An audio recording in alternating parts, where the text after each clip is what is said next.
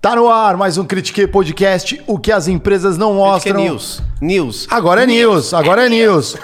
A gente mostra, eu sou o Mário Speziano, vamos que vamos, em uma noite de news. André News. Geiger, na boa presença, ansioso, André Geiger aqui, Diego Baltazar, boa noite, Boa senhores. noite. A gente gosta de fazer esse quadro, né, velho? É, e, e hoje a gente tá com uma mesa repleta de Andrés aqui. André Marinho, boa noite. Tamo juntos, vamos que vamos. Convidado especial aí. Do... É, o convidado aqui veio ajudar a gente a comentar as notícias aí que rolaram aí nos- na última semana dentro aqui da- do nosso espectro geopolítico do trabalho, né, empreendedor, economia, Empresas. empresas, o que acontece nas empresas aí. E galera, já mandando um salve aqui, ó, pro Max Cardoso que entrou aqui, Max. Aquele abraço pra você, esse cara aí, ó, foi um cara que tava do outro lado, né, de vendas. Eu era o cara de compras, aí ele falou: "Pô, vou assistir hoje vocês", mandou. E pra Juliana Custódio, que aliás, vocês não viram uma baita entrevista durante a Digitalks.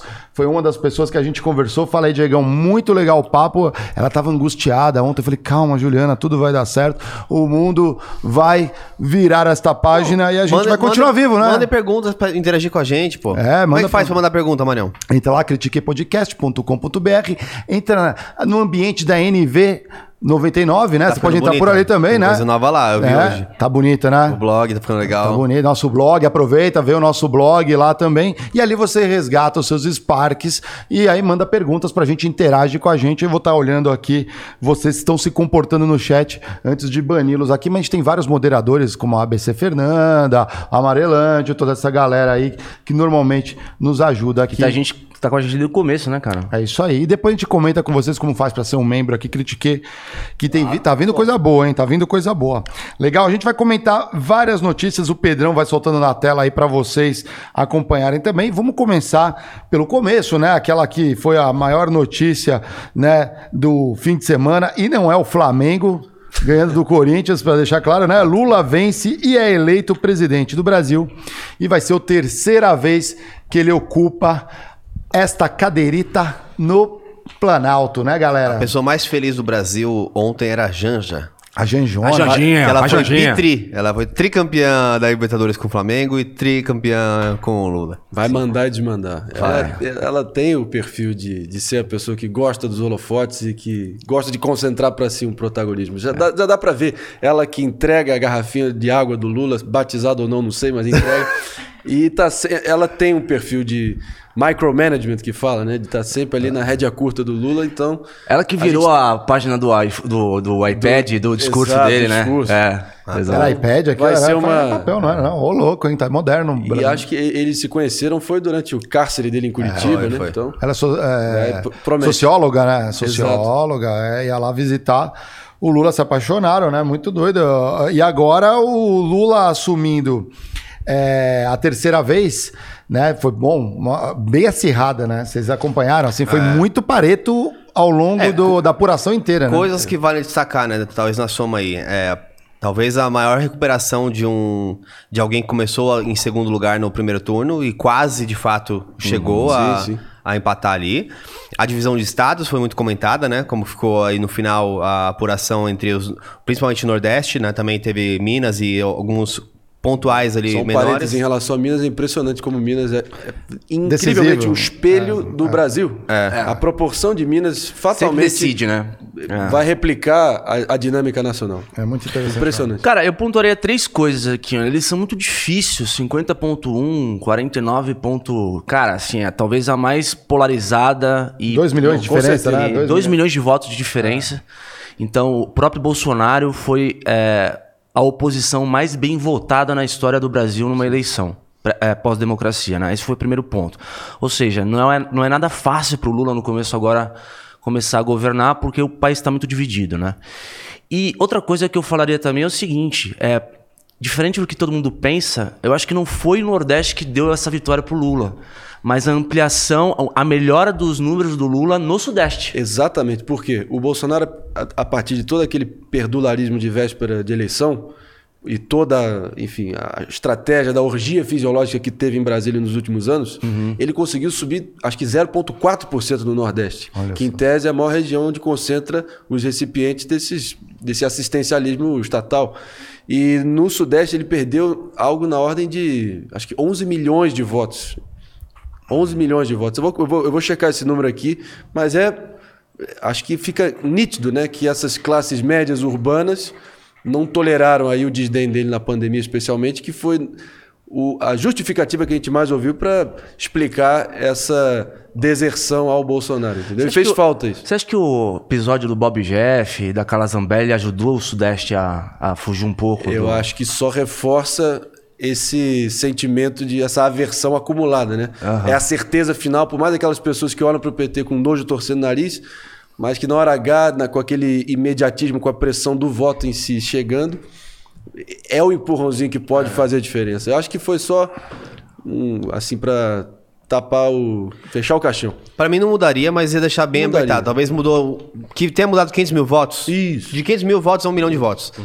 Ia deixar só ainda mais apertado, né? Talvez chegando num- ponto que, para muitos que eram anti-bolsonaristas, é, era o, o cenário que se desenhava, né? Eu acho que o, que o Lula vai governar, na verdade, para muito mais que 40%, pe- eh, da, 49% das pessoas contra. É, porque para mim existiam do- dois polos, um da direita e um da esquerda, com o Lula e com o Bolsonaro. E no meio, uma grande massa que era anti-bolsonarista e antipetista. Então, se pegar Sim, agora eles tinham que 30% cada um em cada dos no primeiro turno, né? 49% que ficaram com o Bolsonaro, com certeza já estão contra, por exemplo, o Lula. Uhum. Mas ainda nos que votaram no Lula, tem muitos que eram apenas anti-Bolsonaro. Então vai ser um governo difícil, É. não vai ser uma- um passeio Não, no com parque, certeza. Assim, o Lula ele nunca se colocou é, para a sociedade como um cara antissistema, né? Ele sempre foi um cara é, conciliador. E o discurso dele provou isso depois que ele ganhou. É, foi um discurso de conciliação. Mas eu acho que ele, nesse mandato, vai ter que fazer o que ele não fez em todos os governos anteriores, que é articular e saber governar com essa oposição e esse congresso extremamente hostil É, que que foi eleito aí, inclusive Só- com maioria de centro-direita, né? Só reforçando o ponto que eu tinha colocado anteriormente, não foram 11 milhões de votos, foram 11%. né? Ele teve 65,4% em 2018 no Sudeste no segundo turno e ele terminou com 54,3% nesse. Meu irmão, isso aí é fatal, letal, e tá aí para provar. Mas acho que talvez, acho que olhando, ah, lógico que o, o, o cadáver político do Bolsonaro, e que fique claro, o Churchill falava, né? Na, na vida você morre uma vez, na política você pode morrer várias. E tudo passa, tudo é cíclico, tudo é pendular. E o Lula chega nessas condições que a gente acabou de dar o panorama aqui. Porém, talvez a- o legado mais nefasto, eu, aí a minha opinião do governo Bolsonaro foi a parlamentarização da despesa pública. A hiperconcentração de poderes sobre os rumos aí do, do, do, do- dinheiro público, do orçamento público nas mãos do, do Congresso, especialmente do Arthur Lira, que quer se manter lá porque vai ter eleição para presidente da Câmara agora. Isso aí. Eu acabei de ler uma matéria aqui no, no Antagonista, assinada pelo Cláudio Dantas, que eu acho que enriquece esse ponto, que ele diz: o plano de Lira para dobrar Lula. O presidente da Câmara planeja reabrir prazo para federações, que é aquela nova possibilidade de partidos se fundirem e poderem ter uma bancada maior, e formar bloco político capaz de deixar Lula e o PT de joelhos. Então, basicamente, ele diz: o pronunciamento de Arthur Lira ontem, após a vitória de Lula, que foi muito elogiado, foi digno de apaziguamento, Democracia, de conciliação, né? é, não foi sem razão. O presidente da Câmara, ombreado por diversas lideranças partidárias, quis mostrar que o poder hoje em Brasília já não emana do Palácio do Planalto. E isso ficará ainda mais claro nos próximos meses. Lira capitaneia, neste exato momento, uma iniciativa legislativa para reabrir o prazo que partidos se unam em federações. O prazo havia se encerrado em maio. Com esse instrumento seria criado, olha só, uma federação gigante, colossal, formada por PP, PL, PSD, União Brasil e até Podemos. Calcula-se uma bancada superior a 260 parlamentares. Ou seja, o que essa eleição sepultou de vez, na minha opinião, e eu tento ainda. Eu me defino também hoje em dia como realista esperançoso, que é uma frase do Ariano Suassuna. O otimista é um tolo, o pessimista é um chato, bom mesmo é ser um realista esperançoso. Mas qualquer um que tenta se apresentar como um sujeito de coerência, princípios, valores, constância, espinha dorsal, é fatalmente en- engolido pela, pelo jogo de conveniências políticas e de ocupação de espaço, que em grande parte foi ocupado E eles não vão querer largar o osso tão facilmente pelo Arthur Lira e os satélites dele no Congresso. Não, e, e Então, falando, meu irmão. falando um pouco do PP, né, que tem o Ciro Nogueira, que é a base de Já sustentação do governo. Lula, já já ligou pro Lula. Já ligou pro Exatamente, cara. Mas é, Pediu é- é desculpa. isso que esses caras vão fazer. Desculpa. ah. Entendeu? E o Lula vai sentar pra conversar. Porque ele precisa desses caras pra governar. Senão. não- Então, assim, é engraçado ver extrema esquerda e extrema direita esquerda- e a esquerda esquerda é radical. é, falando de várias pautas. Que na verdade, na hora pra governar o Brasil, os caras vão ter que sentar com os mesmos caras, entendeu? Isso é, isso é uma coisa que no presidencialismo de coalizão, né? E, De o- cooptação para alguns. é, e até agora não teve pronunciamento do homem, né? Olha só. O que, que será? Essa ansiedade, não é? Meio. Tô na cama aqui olhando pro teto, já sabendo que daqui a dois meses eu vou ter que voltar a morar na merda do Vivendas da Barra. Puta que pariu. Com aqueles vizinhos, né? Os vizinhos lá, poxa, dando tiro pro alto. Cara, Mas é... para pra pensar, é assim, vamos também ser o mais frios possível, possível aqui, né? De fato, é um, é um baque pra É um ele. baque, é um baque. Mas por ter perdido por um pentelho nesse nível, nesse contexto. E tem, tem várias histórias aí confirmadas por dif- dif- diferentes lados. Por exemplo, que o Moro disse que o Bolsonaro comemorou quando o Lula foi, foi solto. Isso. Porque ele achou que, cara, com o Lula solto, eu com certeza ganho, porque é um bandido ou é um Ah, presidiário. sim, sim, Na sim, visão, sim. Na lógica, era né? ótimo pra ele. Aham. E, é- e Cada- parece que ele deve estar revendo tudo isso agora, né? Irmão, cada caso é um caso. Eu evito colocar tudo no mesmo balaio de vez em quando, mas em certos casos específicos você vê aí, a história recente prova isso. A censura ou a reprovação de determinada instituição em cima de alguma empresa, algum jornalista, algum artista é usada por essa empresa, jornalista ou artista como forma de se promover, é quase que a glória, né, dele se apresentar como mártir e tal. Por isso que eu acho que eu acho que o sistema, essa, essa ideia de que o Bolsonaro vai ser preso na primeira oportunidade, seria reacender ele politicamente Lógico. muito. Porque no Brasil, onde desde goleiro Bruno, Elise Matsunaga, Eduardo Cunha, a Gedel Vieira Lima ainda estão aí campeando impunes soltos, Uhum. não vai querer prender o Bolsonaro para dar uma narrativa histórica para ele voltar em 26, como o Paulo Guedes anunciou. Exato. Que seria uma- totalmente plausível o Bolsonaro voltar em 26. O Lula, olha só que engraçado. Indo pro Lula agora, o Lula falou. Eu não sei se ele soltou isso no Twitter ele falou na época do processo. Ele falou: cara, se me matarem, eu viro Marte. Se Isso, me aí. prenderem, eu viro herói. E se me soltarem, eu viro. Perfeito. É, eu viro. Eu, eu, eu cresço politicamente pra, pra disputar a eleição. Foi o que ele mais disse ontem nos discursos dele, né? As pessoas acharam que tinham me matado e É. eu tô aqui. E tô aqui, viu? Você via que o cara. Ele é um cara carrancudo, Que tá velho, é. tá, tá, tá. Assim, dá pra ver que ele tá com as cicatrizes ali bem expostas. É. Mas, enfim. Agora, eu não sei quem é o Mas roteirista te do, dizer- do Brasil, hein? Porque, assim, nesses últimos dias, o que tanto de acontecimento. O cara tá cheirado antes da. Cara, o, esse roteirista, assim, é, outro- é, assim, é distópico o negócio. cara, Mas vou te Tá. falar, tem muitas contas a acertar com o judiciário que foi. Que também é ocupação de espaço. Poder, no final, a natureza do poder é isso. Que várias pessoas aí que tiveram a esperança que o Bolsonaro pudesse dar uma promoção na hierarquia do judiciário para eles também não tiveram, não vão ter. Fizeram vários movimentos de blindagem política jurídica da família e dos aliados nessa expectativa. e Botou agora o peito um na aras frente da, da vida. bala, né? Olha um aras da vida. É, exatamente. Como é que esses caras vão lidar? Um, um Noronha ali no, no tribu- no Tribunal Superior do Rio de Janeiro, que foi um cara que anulou todas as condenações do Flávio Bolsonaro. Quem tem a caneta com a tinta agora é o Lula, meu irmão. E aí o que eu acho que vai acontecer? Eu acho que é meio inconcebível, posso queimar a língua aqui, que Bolsonaro, o próprio, vai ser preso.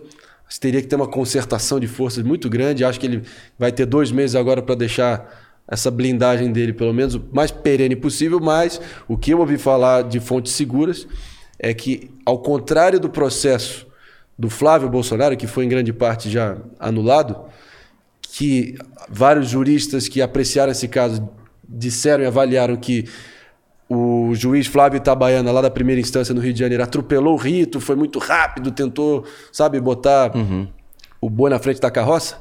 No caso do Carlos Bolsonaro, esse sim está seguindo. Eles estão ali, o Judiciário, o Ministério Público do Rio está seguindo rigorosamente a letra fria da lei, esperando para dar o bote assim que o Bolsonaro perder o foro privilegiado e toda a ascendência que naturalmente o presidente da República tem. Então, é, não é à toa que o Carlos Bolsonaro passou mal antes de um debate recentemente, foi parar no hospital há pouco tempo. Então esses caras têm Tá sob contas a pressão. acertar. Tá sob pressão Sem total, é. E Muito- eu acho que esse é o maior pessoal temor fala- do Bolsonaro, é esse. O pessoal Nem fala que é muito mesmo, pó, né, meu? filhos. Será que é o, o- fala, É, fala ah, no é bastidor fala, que o cara, é, e o cara agora gosta de um pó, velho. Fala, eu acho que eu Faz maquiagem? né? Faz maquiagem? É, faz maquiagem. Diz que o cara tem acesso É, de. Enfim, Mas né, eu não me surpreenderia São as com isso fofocas. É. Mas eu, e aí rola as fofocas. Bom, duas coisas assim que eu acho que foram assim muito curiosas aí no pós. Bom, primeiro durante a apuração, o Bonner abrindo a sua escola. Foi demais. Daqui, né, o barulhinho. tch, É, não sei água, quem tava água. acompanhando a apuração bem na hora da virada ali, né? Aí ele fala que a, a, a filha liga pra ele, né? Não, a filha mandou uma mensagem, pai, né? Como é que é? A minha filha estava na França e até me mandou uma mensagem. Foi um constrangimento danado. Mas, cara, pelo amor de Deus, eu tava vendo ao vivo, foi, foi assim, gold for TV. né? Porra, o Bonner, na hora que, poucos minutos depois do Lula Sim, o virar, barulhinho, é. depois que a boca do jacaré virou, porra, virou, meu irmão. Aí ele vai, sai de cena. Primeiro que por si só, você... É meio insólito, né? Porra, É. Não, mas pro, pro padrão de exigência de excelência de uma Globo, não deixar a porra de uma latina ali no púlpito dele. É, aqui a gente tem, pô, no Ele Critique a gente sai, tem água. pede licença, que já foi meio estranho. É, eu não, não é- não é esperava sempre, aquilo. né, que Ele já tá com gases. Sai, cara. O. Bonner, que é tipo a figura mais sisuda, polida Sim. e institucional de todas. E a pô, no- o efeito, mano, foi sonoro. Foi- É, foi como um fogos de artifício Total, pra ele, né? total. Não, Eu achei Na genial. hora eu tuitei também. foi- Outra coisa, ontem, que Foi me chamou a atenção foi o discurso do Xandão. é, depois do- da, da proclamação do, resultado. da eleição- do resultado, né? Ele falou, especialmente num ponto que me chamou a atenção, sobre a, o diálogo do judiciário com o legislativo, é, no sentido de que é, discutir formas de monitorar as plataformas sobretudo de rede social, para fake news. Isso é uma discussão complexa pra cacete, né, cara? Porque é, você jogar a responsabilidade na mão de um Facebook, é, de um Instagram, de um TikTok, pra dizer o que, que é fake, o que, que não é, o que, que Rifar, né? Rifa pra o galera. que, que é danoso, o que, que não é para o Estado Democrático de Direito. É a mesma coisa de uma matéria que a gente estava discutindo outro dia, de deixar a responsabilidade dos impostos de quem não paga nas lojas dos marketplaces na mão do Mercado Livre, na mão do, do- da, da Magazine Luiza. Então, como é que você, como é que você pode responsabilizar o aquela, criador. Ah, Aquela máxima, né? Quem julga os julgadores, né? É, quem Quem vigia os vigilantes. vigilantes. Watchmen, né? Watchmen, o filme. É isso aí. Porra, cara, é. E, e o que aconteceu no Difícil. clã Bolsonaro pós-eleições ali, que a, a Michelle... Não, né? isso aí foi fake. Foi Isso é fake? fake, foi fake. É fake? Já tinha rolado antes, eu acho que quem de fato tem as rédeas da, da conta do próprio presidente é o Ah, Carluxo, né? Mas é, eles já não se seguiam, pelo visto.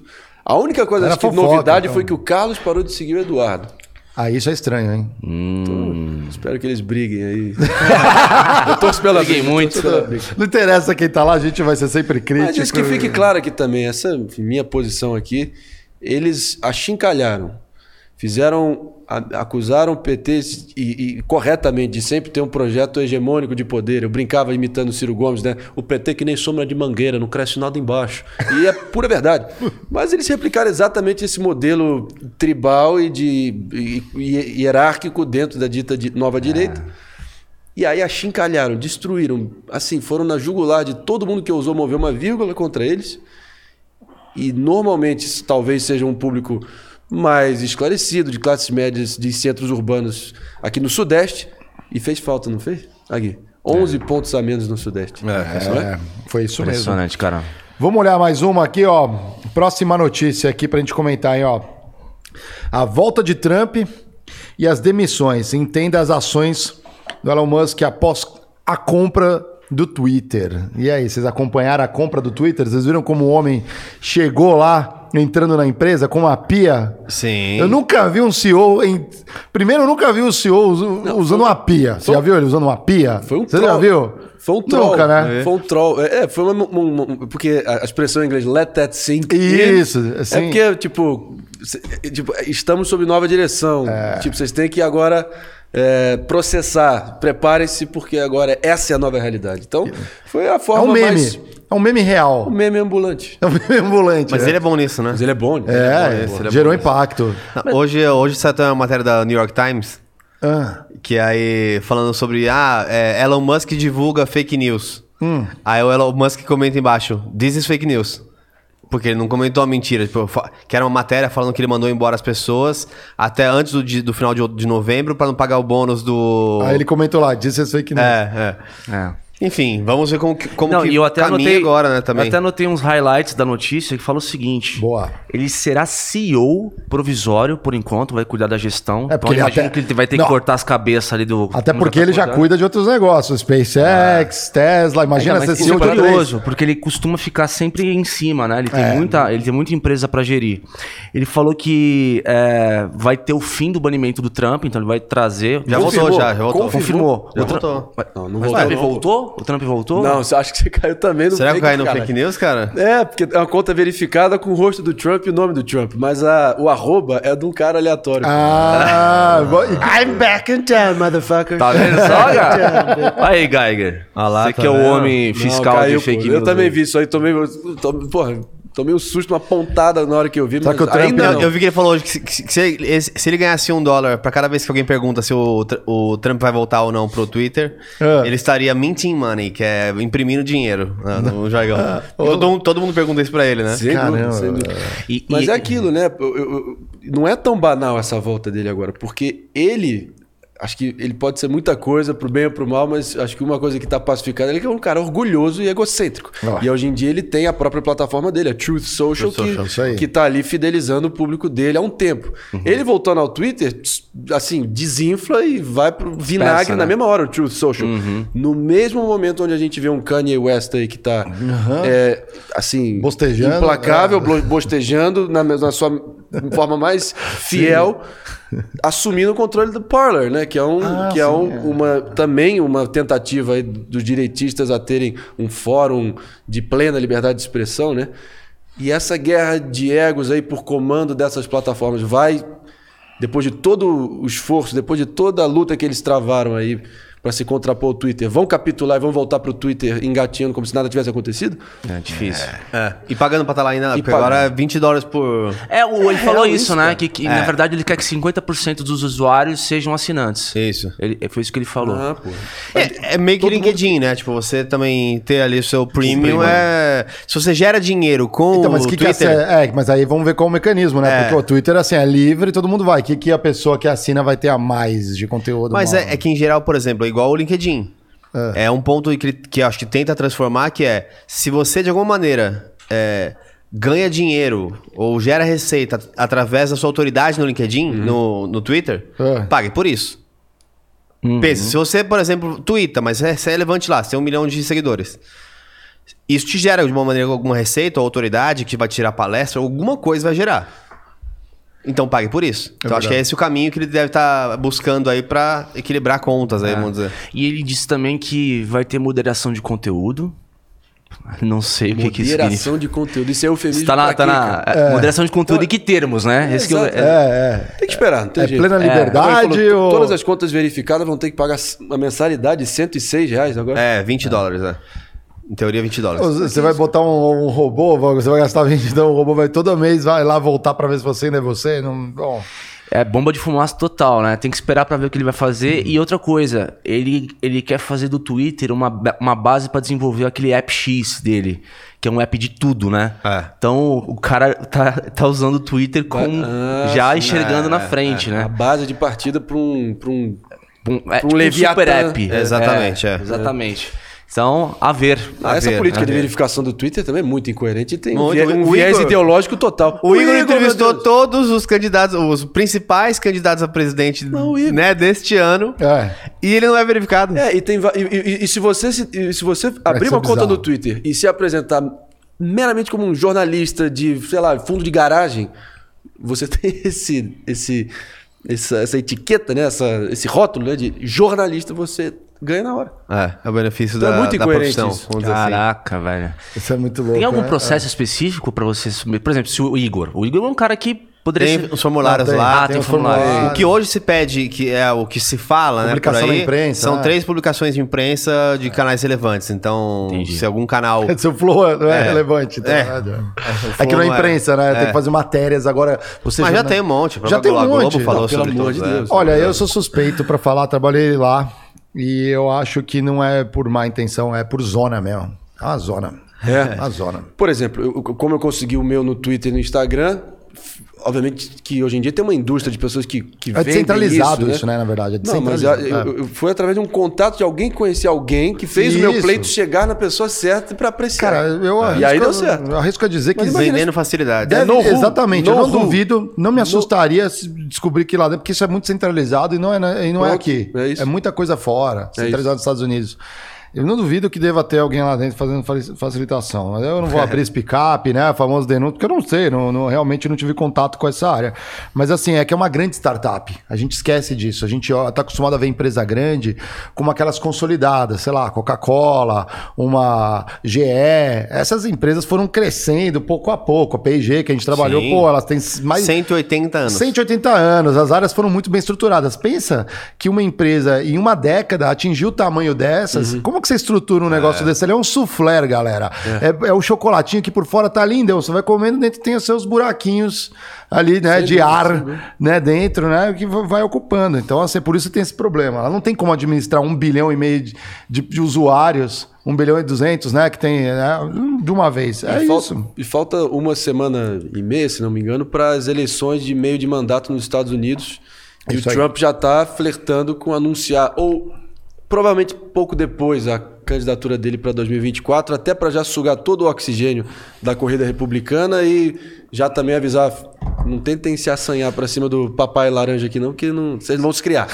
Então ele vai precisar de um Twitter. Eu, duvido, eu, não consigo ver um, um candidato a presidente da- dos Estados Unidos ganhar sem uma conta oficial como o Não Twitter. tem como, não, tem como. Eu eu acho que é muito difícil. É pouco provável. Apesar do né? Twitter cá entre nós tem um papel institucional de assim seu fórum principal de comunicação institucional de vários órgãos de estado, de, de imprensa e tal, e ser talvez o maior espaço de, de domínio público vai para debate público, assim formal, institucional, porém é o que tem menos engajamento e número de, de participantes dentro dele, é a menos É, democrática, né? aham, é a mais elitizada querendo. Você usa bastante o Twitter, com certeza. Ah, Eu, de uns tempos pra cá, sim. Deu uma- É meio, vici... é meio viciante. é, meio viciante, viciante, né? é E como que vocês estão no Twitter aí? Você, você tá bem ativo, né, Geiger? É que assim, você vai caindo na, na- O natural do algoritmo, você vai caindo nas bolhas, assim. É. E é natural. No começo você evita e fala assim: não, isso aqui é obviamente uma coisa idiota da esquerda, isso aqui é obviamente uma coisa idiota da direita. É. Aí você vai, vai vendo, vai vendo, vai vendo, vai vendo. Até que um dia você vê alguém da esquerda, por exemplo, caindo numa pilha que, assim, obviamente, obviamente era um, é, uma ironia ou algo do tipo, e fala assim, gente, fake news. Aham. E muito a esquerda e a direita fazendo isso. Começa a compartilhar como fake news o que começou como, obviamente, uma ironia. Quer um exemplo clássico? Bo- bom. Casimiro 22. É, perfeito. Aham. Claramente aquilo foi uma ironia, não era algo sério. Todo mundo que co- conhece o Casimiro Ah, viu aquela sim, foto. sim, então sim. aquela foto não era pra quem acompanha o Casimiro. Era uma ironia. E aí virou fake news, saiu em jornal. Aí, Sim. tipo, agora não, agora o Casimiro tem que se... Se pronunciar. Pronunciar sobre o... Porra, Porra, não, não era alguém- fake news, é, cara, ele tem ironia. que- Mas ele Mas fez será um que tweet, o- né? Ele É, fez um tweet, fez. né? Será que aí o Flávio Bolsonaro que postou ele segurando dois balões 22, né?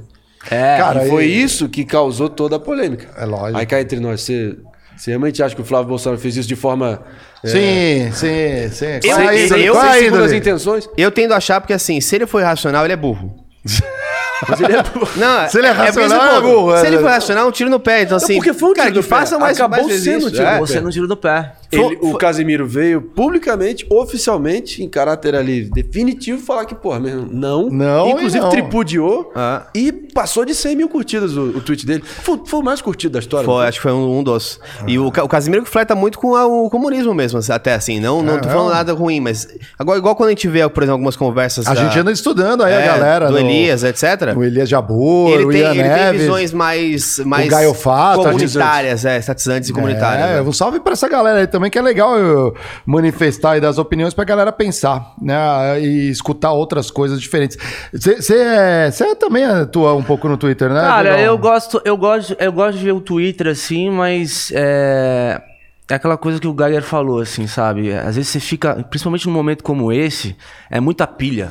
Tá Muita ligado? pilha. É muita pilha. Muita pilha. Então chega uma hora, a minha esposa, a minha esposa fala pra mim, cara, você tá meio autista essa semana, hein, meu? Você não tá- volta pro mundo real aqui, cara, porque eu tava tão, a gente fica tão tenso. Você fica consumido pela emoção ali. é. Porque, cara, essa semana foi uma semana de fatos tão bizarros, Sim, foi. escalados pelo Twitter, que você fica aquilo. Você fica meio que. É, vivendo em função daquilo. E agora o que, que vai dar? Cara, Bob Jeff jogou por cima uma granada. E aí, mano, vamos pegar o cara lá dentro da casa, fora Carla da casa. Zambelli.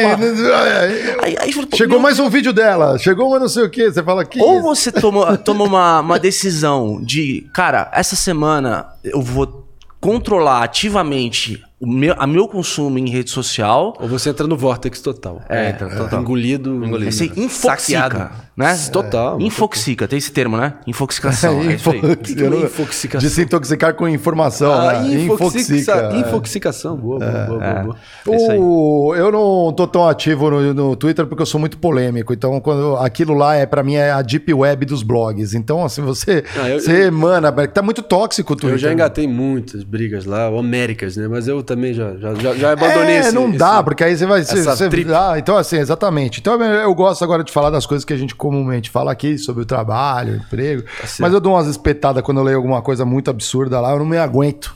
Não me aguento, eu me seguro, aí só quebro as algemas. E desde que né? o mundo é mundo, o povo gosta de sangue, tem essa Nossa, ferocidade é. alucinada Somos- sangue, não tem jeito. E nesse coliseu da internet, o que engaja não tem jeito. É Meio você- belicoso, né, a galera? É, é, é, isso aí. Muito bem. E aí, a pergunta que não ficou ali do Trump de volta ali, e a- eu- será que ele ligou pro Bolsonaro? Ele, "Ô, amigão, é, tá- tamo, fica frio. Eles Deve- iam deve trocar de filhos, né, pra ser ou embaixador em cada país, acabou não rolando, né? Deve ter ligado. Será? Deve ter ligado. Deve ter ligado. Por quê? É que se for pensar assim, o, o Bolsonaro acho que Tá demorou. nem aí pra gente, Ele né? demorou 38 dias pra reconhecer o Biden, né?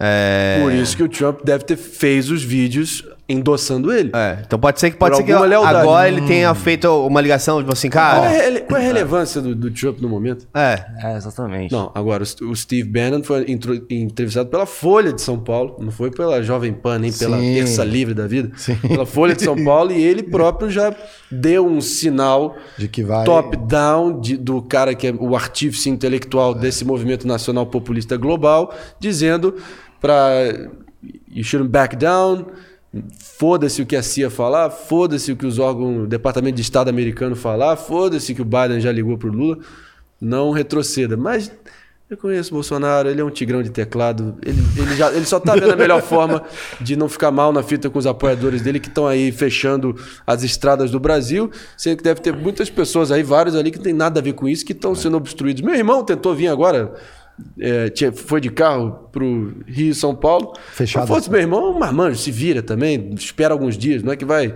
complicar. Mas e as pessoas que estão aí com um filho, com alguém doente? Como passou uma Porra, é ambulância. foda. Mas depois não adianta os bolsonaristas que vierem falar de acusar de terrorismo o PT e o MST, de obstrução, de, de lapidar o patrimônio público e, e- e queimar tudo, não. E, e- e é muito louco esse negócio dos caminhoneiros, porque não se declaram com uma liderança específica e tá no meio do hiato do Bolsonaro res- é, reconhecer a derrota. Então, assim, é, eu não sei se dá pra ligar causa, causa e efeito aqui, mas o fato de ele se pronunciar na TV talvez broxaria muito mais essa galera Mas que tá. claro. Mas ele é imbrochável.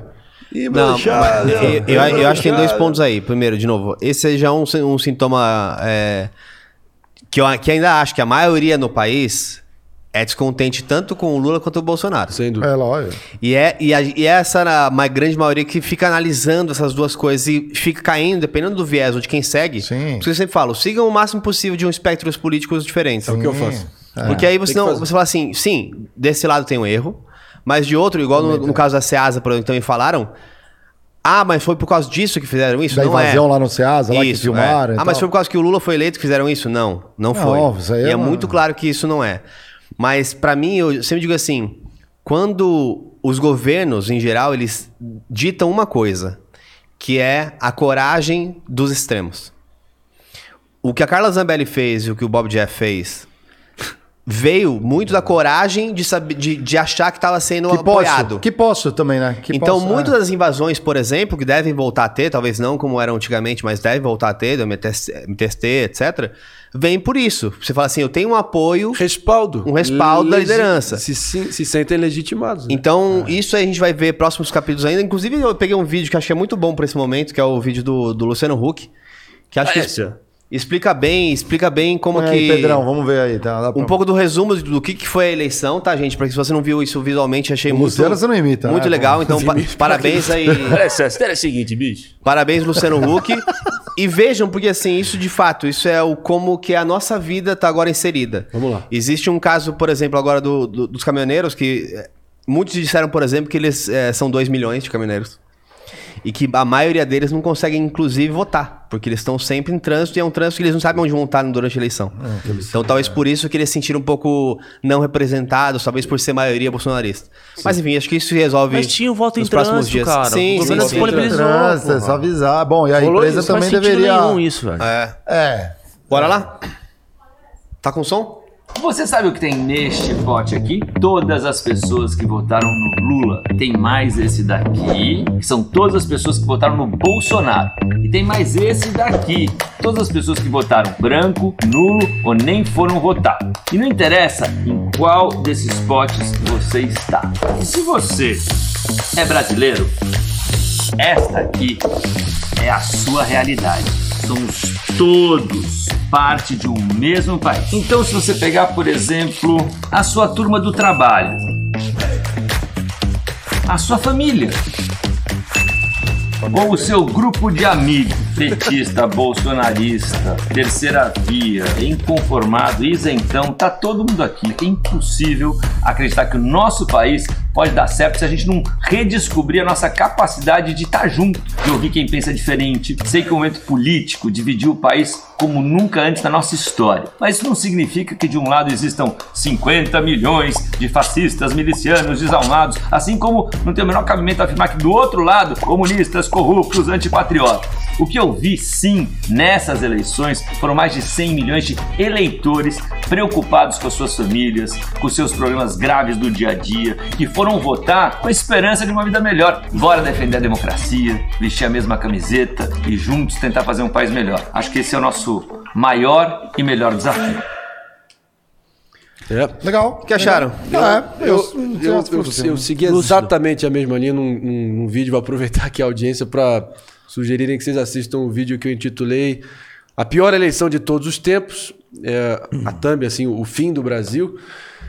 Um pouco apelativo como mano, mano. Legal, mas a é verdade óbvio, é que né? a mensagem foi conciliadora e foi na mesma linha. E, e é o que eu disse, né?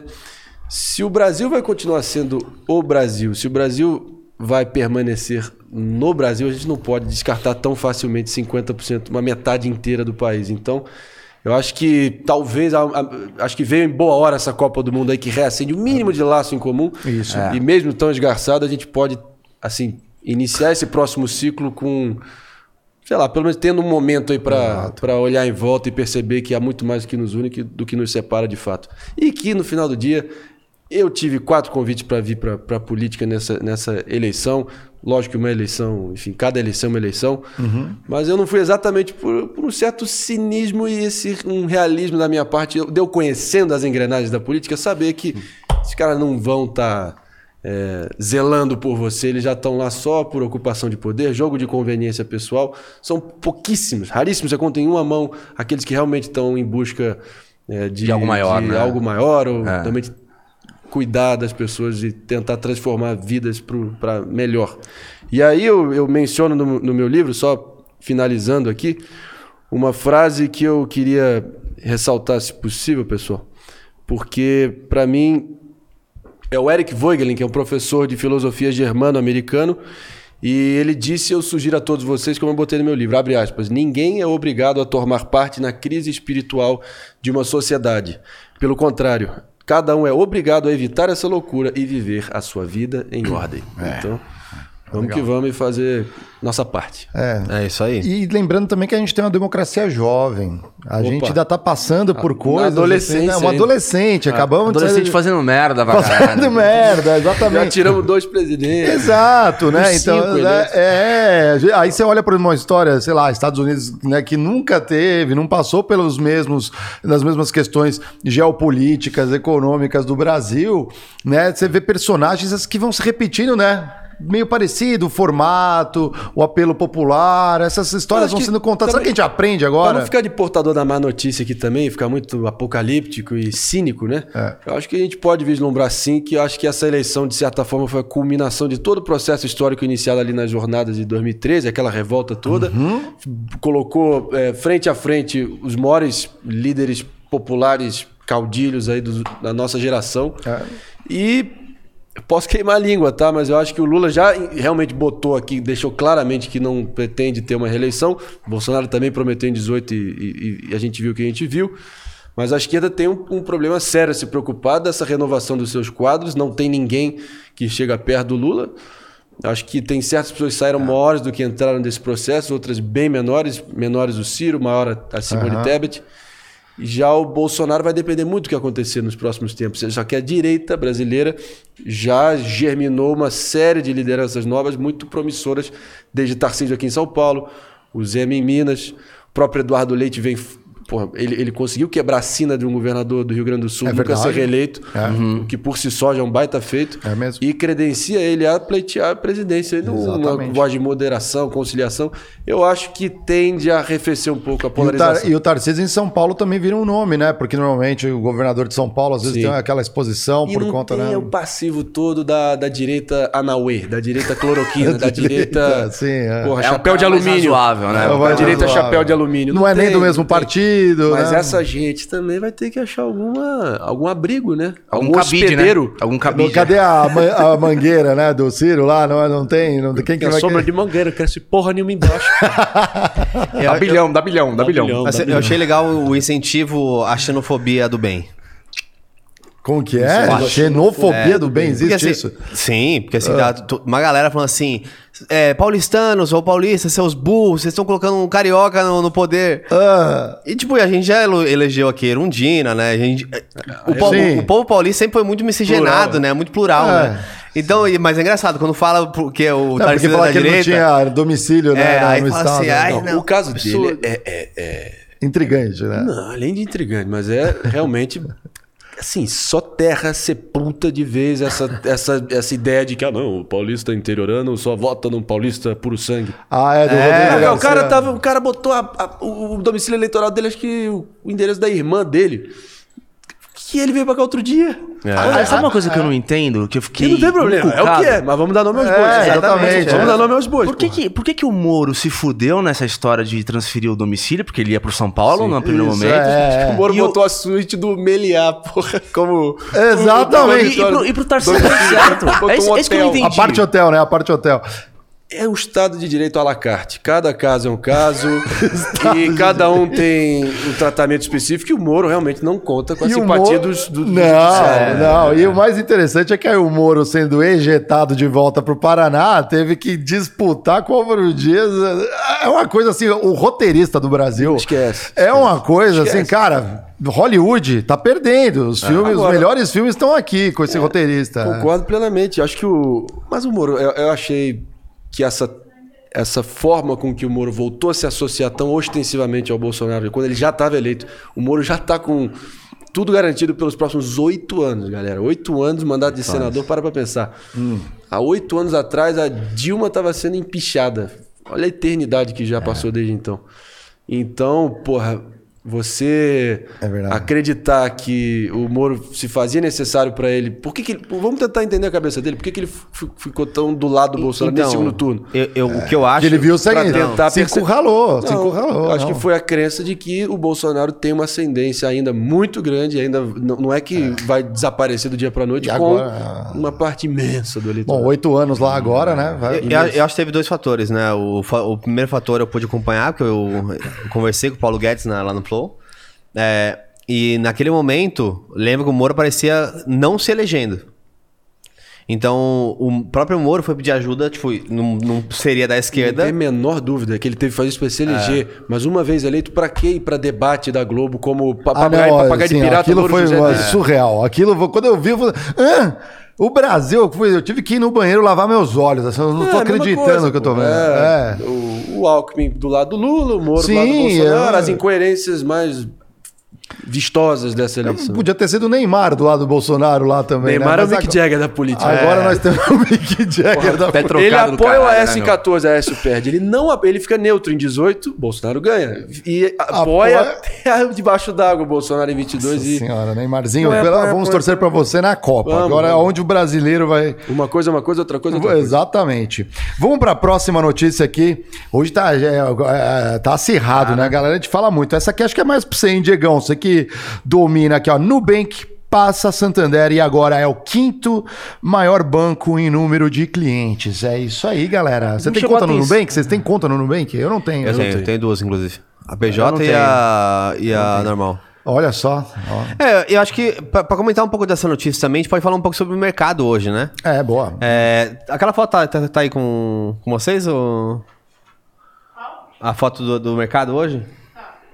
Coloca aí na tela só pro pessoal é, acompanhar. Óbvio que também teve um- um- uma. Mas comenta primeiro, deixa o ele comentar. É, comenta aí, Diego, enquanto, enquanto a gente fala depois sobre. Não, o... assim, eu li a matéria e o que chama atenção, além da questão do número de clientes, que é uma métrica que virou a última moda do verão nos É. últimos anos aí para medir é, relevância de banco, é a entre os 15 maiores, é, o Nubank que teve a menor taxa de reclamação junto e o, o Banco Central que mede isso.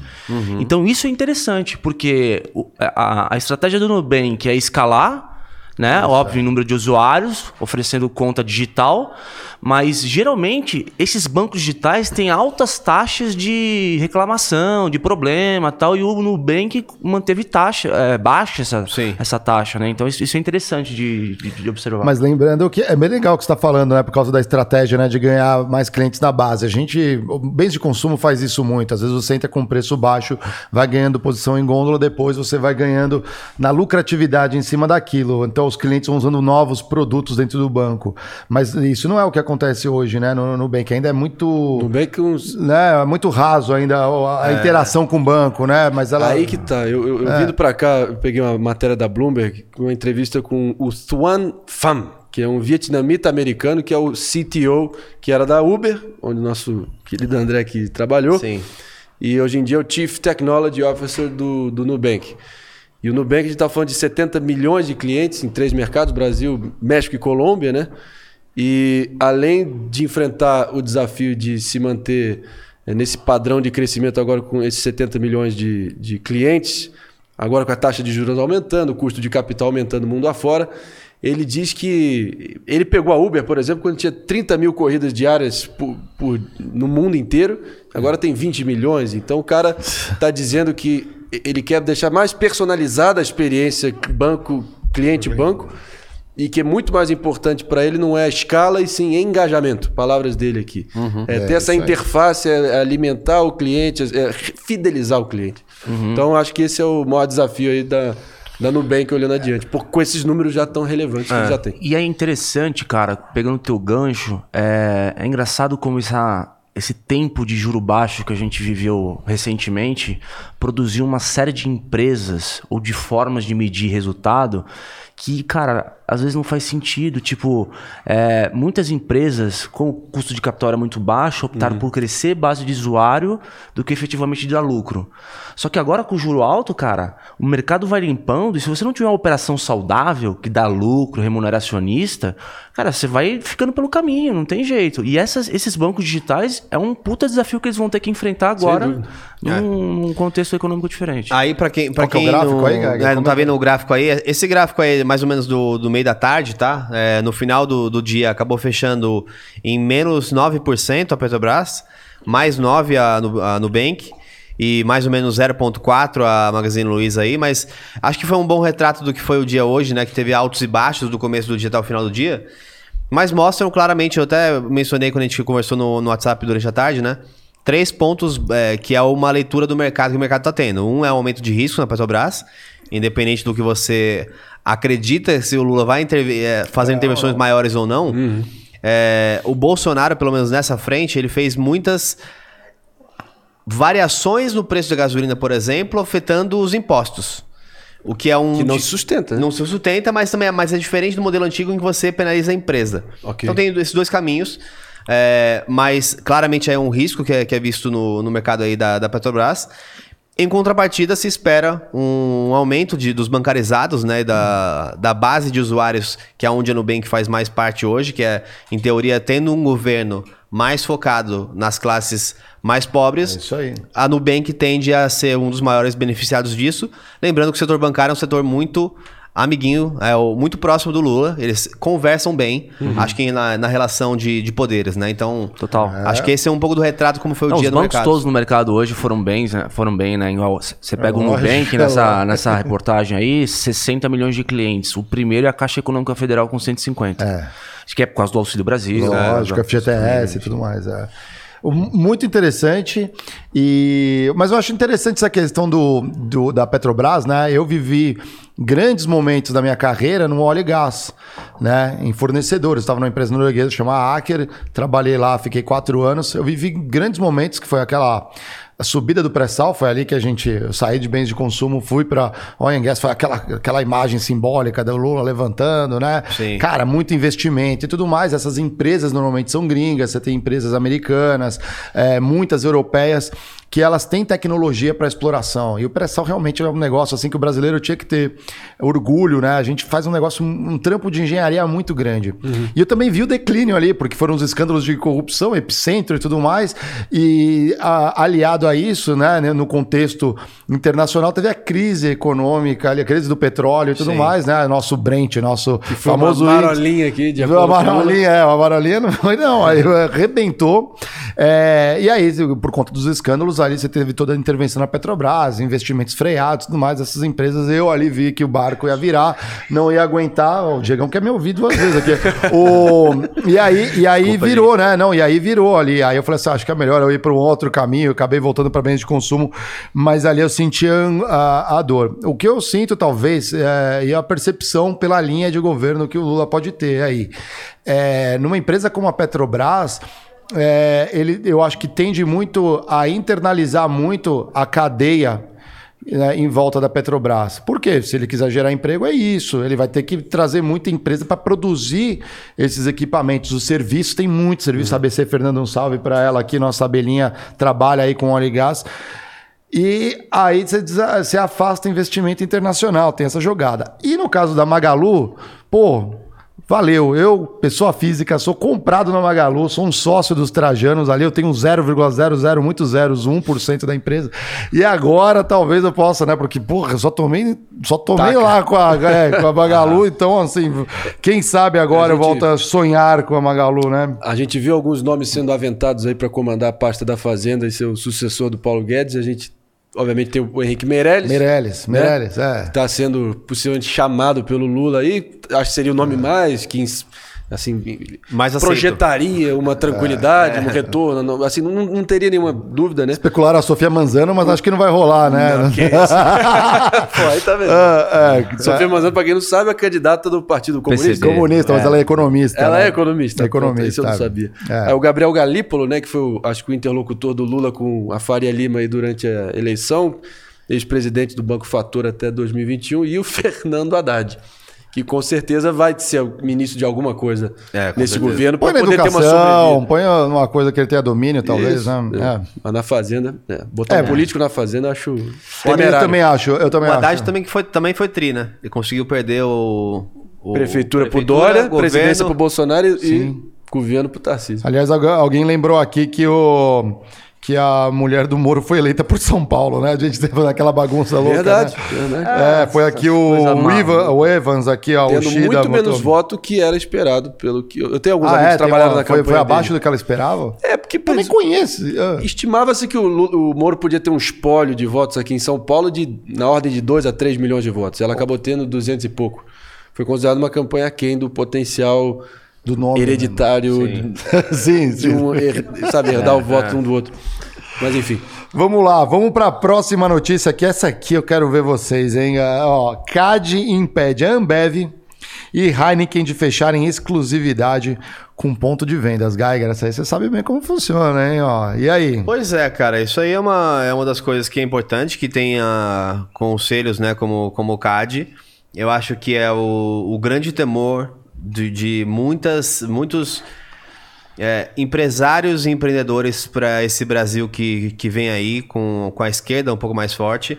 É, a gente falou bastante sobre isso hoje ao longo do, do papo como um todo, mas tem a foto, inclusive, que mostra 2018 versus 2000, 2022. Os países que estavam na, na esquerda viraram de direita. Equador e Uruguai, e os países que estavam na direita viraram de esquerda, na sua grande maioria, com exceções aí da Venezuela que já estavam na esquerda. Eu acho que a gente olha pra foto sempre com um frame muito curto, né? Então, se a gente olhar ao longo do tempo é, mais distante, a gente vai ver que essa, essa mudança, né? É sempre a mudança de 5% da população. Que tá indo 50, dos 40, 51 para 49. No outro ano tá essa flutuação, isso é muito rico. A democracia no filme longo é isso. É essa alternância de coisas, né? E acho que esse é um grande medo que, que existe na- na- nos empresários e da população. São os sistemas que vão, eventualmente, consolidar poder na mão de grandes empresários. Porque, por exemplo, muito se fala de reformas da- do trabalhista, entre outras coisas. E é o que a gente sempre fala, porque no final do dia, quem ganhou a escala, quem pegou muitos clientes e tem o poder na mão, consegue ter um time tributário para analisar a exceção da exceção da exceção. Transporte, malha logística. Transporte, malha logística. Então, assim, tem uma frente que impede que outros, que tenha Players, outros, né? outros Outro- entrantes. Isso é bem legal. Então, assim, hoje, muito do, do, do empreendedorismo se desenvolveu no Brasil através do- do- dos PJs, dos MEIs e etc., e tantos empregos que foram criados, porque você iguala um pouco mais a equação. É total. Sim. A gente tem que cobrar para a concentração de riqueza no Brasil não, não pode ser monopolística nem cartelizada, né? Essa é a grande distorção do, do capitalismo que não pode acontecer, mas que no governo Lula aconteceu em grande parte, né? E para esclarecer pra galera, né? Que eles falam assim, não, aqui que a Ambev e a Heineken não estão fazendo, né? Eles, por exemplo, eles fecham. Como que é essa exclusividade? É muito comum. Você vai num bar, você pergunta, normalmente eles chegam ali no bar, ali vai ser é, oferece enxoval, uma troca. o enxoval do bar. É um enxoval, mesa, cadeira, o toldo, a plaquinha. Aquelas, geladeiras estilizadas, né? Isso. Tudo. A Heineken cola, né, com a Coca-Cola, né, a grupo Fens ali, né, para distribuição e tudo mais. Então ele chega ali, ó, pô, aqui já põe na geladeirinha aqui a Heineken, a bebida é essa. E a Ambev você tem outro portfólio, né, tanto de refrigerantes, de cervejas, etc. Ali você vai entrando, onde tem um não pode ter o outro. E tem aquele cara, o dono do bar que fala, não, não quero me amarrar com ninguém. Acaba não ganhando esse enxoval, que é uma mão Esse na roda, mimo, né? esse mimo. E é uma torneirinha que, que abre, né? Só que assim, ela, ela- essa grana, né, do famoso trade marketing, né? Ele, ele, ele impulsiona esse tipo de ação. Só que é um- uma forma de contenção. Você bloqueia potenciais concorrentes. Então você não acha muito bar com as famosas bicas aí, várias bicas, como é, É. muito comum nos Estados Unidos. Total. Você chega num pub e você fala, quero tomar isso. O cara vai lá, olha aquela bica, tira aquela cerveja, você tem um pouco mais de abertura, né? Aqui é, é muito travado. Chega no bar, o que, que você tem? Você pergunta já assim, o que, que você tem? O que você tem, Né? Aí o cara tem isso, isso, isso. Aí você vai perceber, esse aqui a Ambev dominou. Ah, tem isso, isso. Ah, opa, esse aqui é Heineken. Né? Então, assim. Eu é- falei com um amigo, grande amigo meu que trabalha na Ambev vindo pra cá, eles estão ainda resguardando, dar um posicionamento oficial e não É lógico. tem certeza ainda. Então, Mas seguraram o é, freio um pouco. Pra mim faz, um- faz bastante sentido, porque se você olhar o mercado hoje de bebidas no Brasil, 80% é, tá na mão da Heineken e da Ambev, Uhum. né? E essa questão da exclusividade é mais um instrumento para concentração de mercado, eu acho, sabe? lógico, é Porque é, o que o CAD quer fazer é evitar abuso de poder econômico Uhum. no final do dia.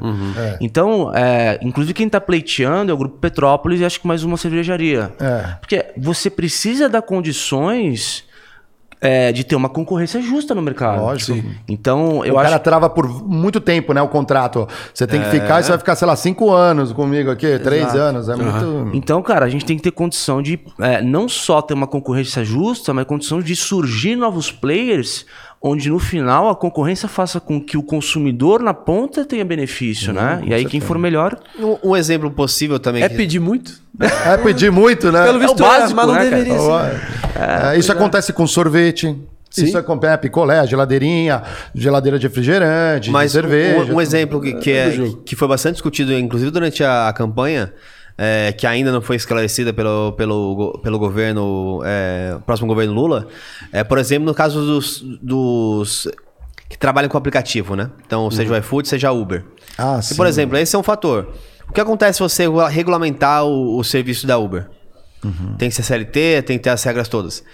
Quem vai dominar, aí sim, você vai ter uma classe dominante dos- eh, que vai dominar os trabalhadores, que vai ser a classe que vai conseguir fazer a parte jurídica, é, como que eu vou splitar custos entre as pessoas. E aí sim, você vai ter um monte de Uber que hoje talvez sozinho tirem 4 mil. Vão ter os casos que vão prosperar, com certeza, mas vai ter uma concentração de 10 ou 11 empresas ali que vão gerenciar 10 mil Ubers e esses vão ser os gigantes do mercado. É isso que acontece. Isso é interessante, você tá falando. E olha, é legal que é uma linha mais liberal tua que você tá falando, né, Madi? Assim, e como que resolve o problema do cara quando ele quebra a perna no Uber?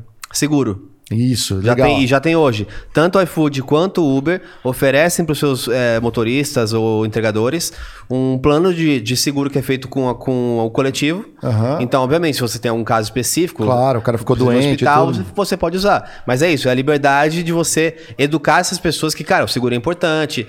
Como qualquer empresário, como qualquer pessoa. A gente tá fechando um seguro pro, pro Flow também. Sim, Então, assim, claro. é importante, gente. Tem que ter esse tipo de coisa. A dica Não é- aí pra galera do Atuariais aí, ó, estão fechando.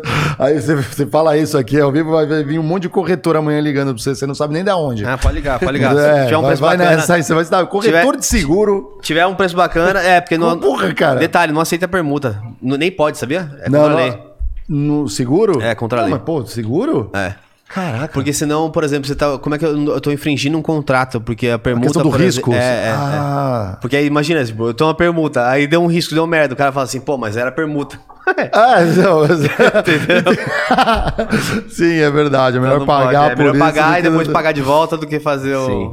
Vamos pra próxima aqui, ó. Galera, aí vocês comentem também no chat. Antes de ir pra próxima aqui, eu vou fazer duas perguntas, assim, muito reveladoras pro Diego e pra nossa audiência aqui. A primeira é: você passou na Moca hoje, veio de Juventus. Isso aqui Tá, tá é um Juventino? Eu vim de Igor hoje, cara. Tô de, tô de Havaiana também, galera. Havaiana é time de futebol. Mas o que, que foi? Você colou lá, vai comer uma pizza na Moca? Que, que, que- Não, lembra que aquele dia que a gente passou? A gente passou é, um dia na frente da rua Javari, ali tem uma lojinha do Juventus. Aham. E eu sempre admirei, cara, quando era moleque, o Juventus, né? Porque, puta, moleque travesso, jogava na rua Javari, puta, É. já tinha, uns, tinha uns jogos com o Santos, ali, sou Santista. Eu falei, caraca, mano, um dia eu vou passar por aqui e vou comprar uma camisa. E aqui, como é caminho pra chegar no estúdio, falei, puta, vou parar ali, comprar uma, a gente desceu ali, comprou uma camisa. Foi legal. Da hora. Foi um evento. Tá em qual divisão no momento? Cara, acho que alguma Acho que tá no, na- no meio do na- alfabeto. Paulista, do Paulista. Acho que, Do é- acho Paulista. que tá na C Do do Paulista. tá. C- O Paulista é Cedo cedo, Paulista, Paulista, Paulista. O Vampeta Paulista. ainda tem algum vínculo ou não? Eu não sei. Não sei. Eu não sei também. É, não se, sabe alguém, se alguém sabe aí. Vamos checar. Se alguém Mas ele sabe chegou aí. a ser é- dirigente lá, não foi? Chegou, chegou, chegou. Foi, foi. E assistir jogo lá é um, é assim, pra quem tem é uma experiência, né? Vai lá, assistir um joguinho, vai no bar, né? É. Quando o Juventus era elite, eu era muito pequeno, né? Eu não, eu não lembro, mas eu. Cara, eu vi a galera colada na grade vendo o jogo na rua Javari ali, era tipo. Não foi o gol mais bonito do- um jogo de várzea ali, o negócio. é. Você que é Santista, né? Se não me engano, o gol mais bonito que o Pelé fez, não tem registro, né? Mas eles fizeram uma, uma simulação naquele filme do Pelé, foi em cima do Juventus, não foi? Foi. Que ele deu do, não Dois sei- chapeuzinhos. Não, um monte de chapéu, foi uma coleção, tem, inclusive no câmera, não, não filmou? Não, Não teve, teve, eles não teve. tentaram fazer uma simulação, mas teve um monte de testemunha que todo mundo relatou eles tentaram reproduzir. Tinha relatos dos jornais que É, falavam dos assim, é, é, Pelé driblou um, driblou outro, né? e, É. tipo, aí Tudo com chapéu, com a- tudo com é. chapéu. É, não, mas. Se você botar no Google aí, vocês no YouTube, Google, vocês é. acham essa reprodução. Por outro lado, eu sou Eu testemunha acredito. do Puscas do Neymar. O Santos perdeu 5x4 pro Flamengo. É, Jogaço. esse é, Mas Eu foi- tava na, na vila, grudado na, na, na- na- no vidro, assim. Eu vi o do Neymar e no outro, no outro turno, é, o, o Ronaldinho Gaúcho meteu aquela embaixo da, da barreira. da- barreira. é- Vi Não, esses foi- foi dois mesmo gols, jogo, cara. cara. Hã? Foi foi no mesmo jogo. no mesmo É, jogo. É, ah, no outro, no outro tempo, eu vi tudo. No outro tempo, Tempo, é. tempo, Ah, tempo, é. tempo. No outro tempo. Maravilhoso. Legal. Vamos para. Ah, e Diegão, a outra segunda pergunta é como é que faz para ser membro aqui do Critique, né? A galera que quer apoiar aqui o nosso programa, inclu- inclusive esses episódios com o Nilson, vocês falam, vocês estão gostando, e que a gente traga convidados aqui como o Marinho para comentar também. a- aliás, um baita convidado quando a gente fala desse ambiente mais de política que a gente está vivenciando no Brasil agora. Conta lá, Diegão. É, galera, se você chegou a primeira vez no Critique, primeiro, gostou do nosso conteúdo, compartilha, manda pra galera que curte conteúdo corporativo, que a gente tá sempre, pelo menos três vezes por semana aqui gravando. E se você ainda não é membro do Critique, você pode ser tanto uma abelha operária quanto uma abelha rainha ou como um zang- zanga mentorado, sendo que uma abelha operária você apoia simbolicamente o nosso projeto, que a gente faz aqui com o maior carinho do mundo. E se você quer virar um zangão mentorado, você é, é um outro, uma outra categoria onde você tem uma mentoria exclusiva é, conosco, né? Diego, Mário e o Geiger, uma vez por mês. Tá certo? Então, é, critiquepodcast.com.br, você vai ver direitinho lá as, as instruções de como se tornar um membro do Critique. Muito bem, vamos para a próxima é, notícia. Quer falar alguma coisa, Bia? Bia, quando a produtora vem aqui assim, ela, a gente já fica até assustado, galera. Vamos lá, essa aqui, Diegão, acho que também tá para você começar, hein, comentando, hein, ó. Banco Central emite primeiros reais digitais. É o Geiger também que gosta de uma cripto. Você gosta de uma, de uma moeda digital? Tá inteirado, Marinho? Ent- Entendo, mas não estou envolvido. Mas, mas entendo Ainda não tá, não é um, não adotou ainda uma carteira de criptomoedas, não, NFT. Você não quer ser da turma do macaquinho feliz lá, não? No- que, tem, o- que tem o NFT? Eu tô- posso ser persuadido. Não, é- é- esse, esse tema é muito foda, porque eu vou até convidar a galera que não assistiu o último episódio do Critiquei, Ah, que a gente recebeu brabo, aqui o, o head de ativos digitais do, do BTG, é, junto com o Bruno Diniz, a gente conversou sobre essa questão também do real digital, né? É, na O André Portilho, né? o André Portilho, verdade. O que o que é, o governo ele tá dando um passo à frente e aí assim sem nenhum sem nenhum problema de elogiar aqui o Banco Central do Brasil nas últimas iniciativas de inovação aqui no governo Bolsonaro, porque é, realmente foi feito muita coisa e o real digital é talvez o começo de uma revolução que pode come tá chegando aí da tokenização da economia, entendeu? Então é, pensa que no futuro você não necessariamente vai ter um, um mundo baseado em contas. Puta, você tem hoje a conta no Nubank, no Itaú e no Santander. Você vai ter uma wallet, uma carteira, onde você vai receber o teu real digital e você pode, vai poder trocar no mercado, enfim. E a Nubank também tá na frente nesse. Versus outros bancos, tá na frente disso aí, né? Cara, essa pra mim é a próxima onda de disrupção em tecnologia, assim, do dinheiro. Né? Então, E lembrando também de um motivo muito bom para as pessoas saberem, que é o motivo do custo, né? Lembrando que uma moeda, por exemplo, de 10 centavos pode custar, custar até 20 centavos. é. Então, imprimir moeda real, física, custa. Sim, Custa caro. É verdade. Imagina você economiza 10 bilhões anuais. Casa da. Moeda gasta, Total. e inclusive a- a- eles, a o Brasil faz dinheiro imprimindo dinheiro, né? Que é a famosa senhoriagem, né? que é você ganhar, o- você imprime, né? O dinheiro ele não vale, né? Você tem uma nota, o papel em si vale alguma coisa. E também perde nos centavos ali, quando você faz, sei lá, né? Um, re- um centavinho e tudo mais, ali não, ele custa mais que um centavo às vezes, né? Sim. Ou menos. Mas nisso daí que você é, ganha dinheiro. Mas é pouco, né? É pouca coisa. Ali a gente vai deixar isso de lado ali. Agora, imagina você só, então, ter o real digital, que é uma stablecoin, né? É dentro do blockchain, é uma tecnologia completamente nova dentro da Web3. E você tem hoje as comunidades que também tem uma moeda própria, por exemplo, a comunidade gamer, um jogo, sim, onde você pode ter a interface de todas essas comunidades que estão espalhadas pelo, pelo mercado com esse real digital. Então você pode é, ter o câmbio direto ali entre, entre essa moeda local e, e o real digital para poder O fim da sonegação. também, também, também. Com é, certeza. É, inter- é, por Segurança. blockchain, né? Que- blockchain Inclusive na matéria diz o seguinte: um dos. Um dos é, é o fim da sonegação, mas não o fim do- dos golpes, né? É, do, do-. É, isso é. um dos principais é, apelos do do desenvolvimento do real digital é o combate à fraude e à lavagem de dinheiro. É. Então, com certeza, vai dar para rastrear cada real digital que vai circular na economia. Olha que louco. Isso vai ser o bloque, a tecnologia é, avançando e entrando nos sistemas de governo do, mundiais. Isso é Qual que você acha que seria o maior impedimento para isso ser mais democratizado? E, assim, aceito, incorporado pela Menos sociedade. Estado. o, o Geiger vai- Não, quer, um- quer um exemplo? É. É, Você conhece quantos lugares que não aceita Pix? que não aceita Pix? É. Eu não conheço. Não conheço. Pix é do quê? O governo faz um ótimo trabalho com Pix, certo? Sim. Ah, o Correio não aceita. Mas, bom, Pix. bom, aí, eu- aí eu acho que é muito mais um problema do- da instituição Correios do Não, mas, do- mas você vê como assim. É porque assim, e natural, não é uma crítica Sim. ao Estado. Mas é que o Estado, como ele é, quando ele é unificado, ele é tão longo o caminho que percorre para as coisas chegarem. Que quando você é empresário ou você depende daquilo muito mais, você não tem a segurança de ter o monopólio do seu mercado, você corre atrás.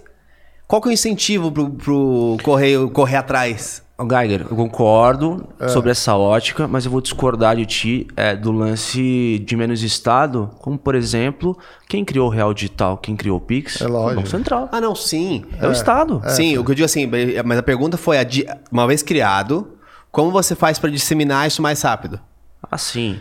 É, Regular menos. menos, então, é. ok, não taxou o Pix, se espalhou. Isso. Se fosse taxado igual o CPMF, tinha Porra. estacionado. Exatamente. Então é regular menos. A tributação, né? Entendi. Criar é importante, porque você cria as mecânicas que são mais eficientes pro país. Que acho que esse é o Estado estratégico, né? Exato, Foi, inclusive eu exatamente. falei lá no Ricardo Amorim, lá no, no episódio do Flow, né? Exatamente. Bati, bati nesse ponto lá.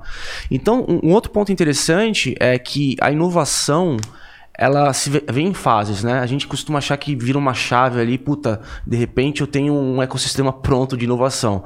Você vai ver com, é, jovens se formando cada vez mais nesse tipo de tecnologia. É, por exemplo, o Pix foi um movimento em aprofundar esse tipo de dinâmica na economia. Agora o Real Digital, daqui a pouco o governo está lançando outras ondas. Então é uma coisa que gradualmente vai, vai ganhando, Exatamente. vai ganhando músculo. Legal, vamos para. Já estamos acabando, tem mais duas matérias aqui que a gente quer comentar, mas vamos dar uma olhadinha no emblema do dia. Temos emblema no dia? Temos emblema. O que, que seria o A emblema? palavra-chave é se informe, né? O emblema É do dia. os que tem lá Ah, o do Flow. Ah, Ah, É, igual do Flow. a gente Ah, tem beleza, emblema beleza, aqui, todo, beleza. todo Ah mundo dos estúdios. Ah lá, faltou o André Marinho hoje, né? É. Porque foi, foi a Ah, surpresa do dia. Foi a Ah, foi surpresa. surpresa. Mas já está verdade. convidado na próxima, a gente já Fechou. faz o emblema contigo. A palavra-chave é se informe, lembrando que vocês têm 24 horas para resgatar isso daqui de graça. Depois disso, só no mercado secundário. Aproveita que você vai resgatar, que eu sei que tem os cracudos dos emblemas que já estão resgatando nesse instante. Quando vocês entrarem no Instagram, a gente criou um perfil só para comentar aqui o que acontece no Critique News. Então é arroba Critique News. Põe tudo junto, vocês vão chegar lá. Ali a gente vai soltando as matérias que a gente acaba comentando aqui. Você dá o seu. Deixa sua, seu reclame ou seu apoio Ou à indica, matéria. indica matérias pra gente ler na próxima. A gente sempre pega o último pra, pra ver lá os comentários. Quem comenta lá, a gente tá levando. Ó, comentem isso, pelo amor de Deus, que é a minha empresa. Quero ver vocês descendo o cacete no meu chat. Exato. A gente comenta também, não é nenhum problema. A não ser que a sua opinião esteja errada. A gente pode discordar também do público aqui. Mas normalmente a gente briga bastante e a gente chega entre espadadas, né?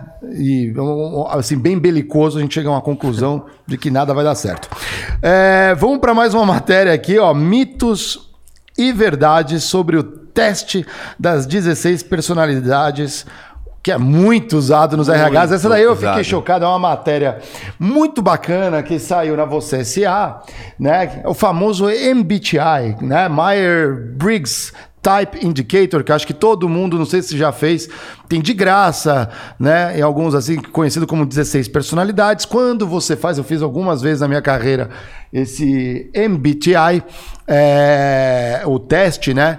E normalmente você não muda muito. O que sai ali é, é meio que você. Você tem nuances ali, né? Famoso, você tem quatro espectros, né? E você pode oscilar para um lado, pender para um para o outro. Você sabe o seu, Geiger? O meu é ENFP. Caraca, você é F, cara. NFP. Que medo de você. E você, Diegão, você sabe o que, O você que, é? que o F seria? F é feeling. E, e, é, é E ou I, extrovertido, introvertido. Isso. Aí você tem intuitivo, que é o é, é, ou thinking, né, o mais né, racional. Aí você tem um outro que é o terceiro aspecto é feeling. Feeling e, outro é F- P. É... Não, é N F ou Cadê? sensitivo S, né? É. Sensitivo ou Ali, feeling. ó, sensação, é. Aí boa, aí ó, boa.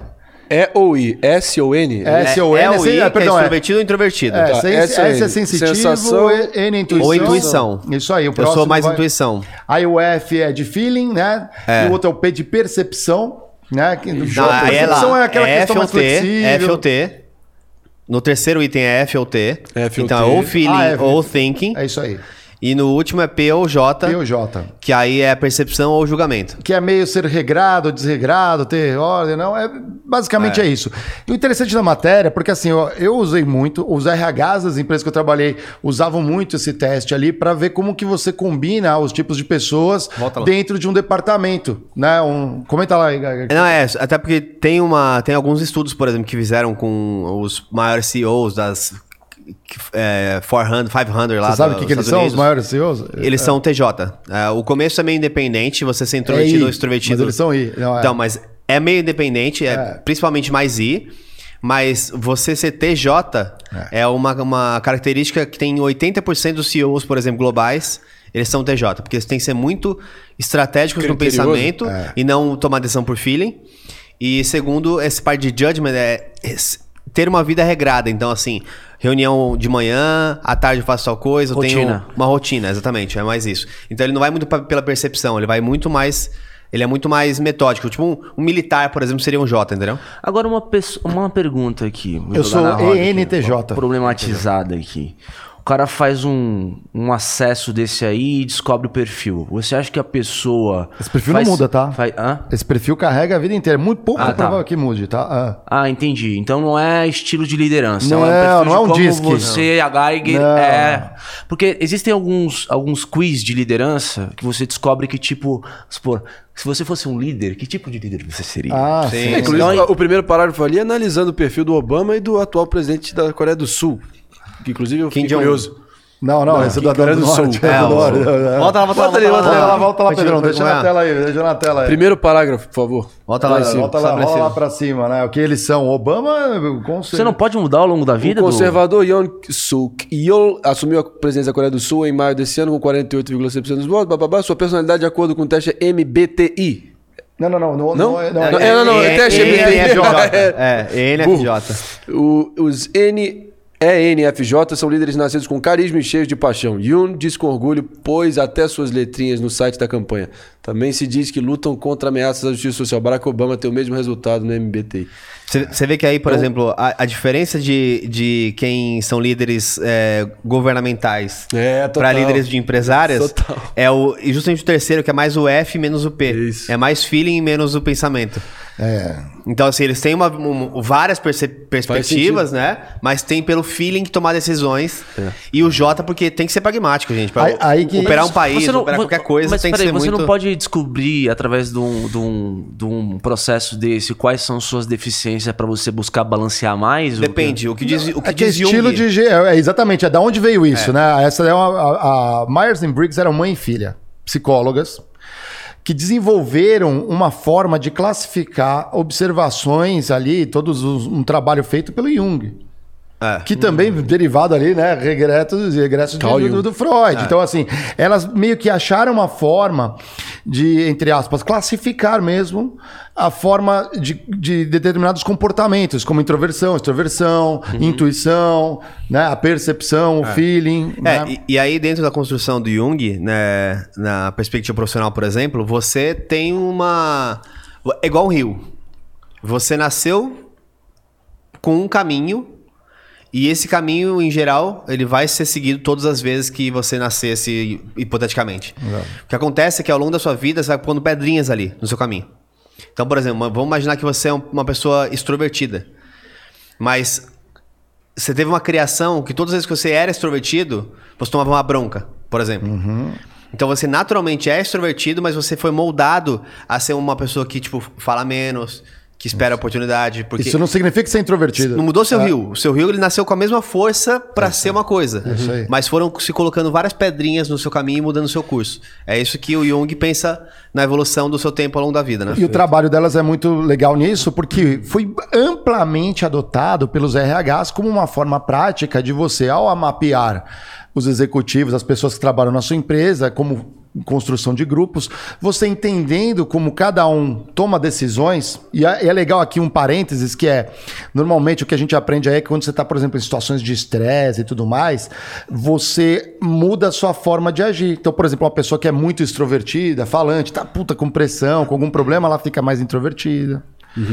Uma pessoa que normalmente toma decisões de forma mais racional acaba tomando de forma mais intuitiva Esse- e vice-versa. Esse teste está disponível na Tá internet? disponível, é muito Se legal, você botar cara. no Muito Google legal, 16 vale personalidades, ele não é o mais amplo, o MBTI é o mais. É o mais. é, você teria que pagar, né? Porque ele tem um custo, né? Dá para pagar também, você faz. É, mas o- um básico, assim, é esses 16 personalidades. E é aí que vem o pulo do Foi assim gato. assim. fez? É, foi. É, esses 16 personalidades. A gente passa aqui também, a gente pode deixar no link. Mas dá um É, Google vai 16 fazer. personalidades, fazer, galera, vocês vão achar.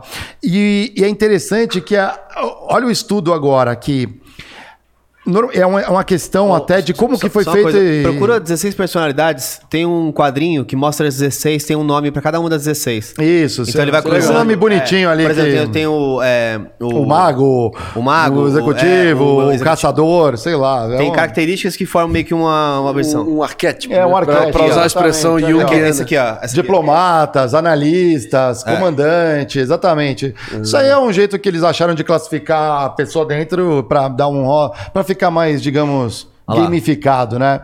E o, e o interessante e o curioso dessa matéria é que, apesar de amplamente adotado pelos RHs, eles fizeram uma revisão. Eles, um- um- uma galera voltou a revisitar esses estudos e descobriram algumas falhas no método de classificação disso.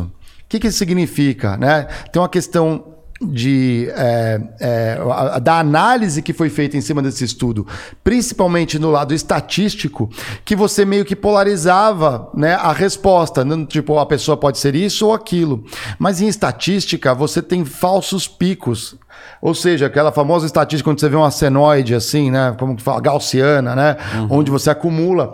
Em alguns aspectos, algumas pessoas têm certas ambiguidades. Você pode acumular em extremos.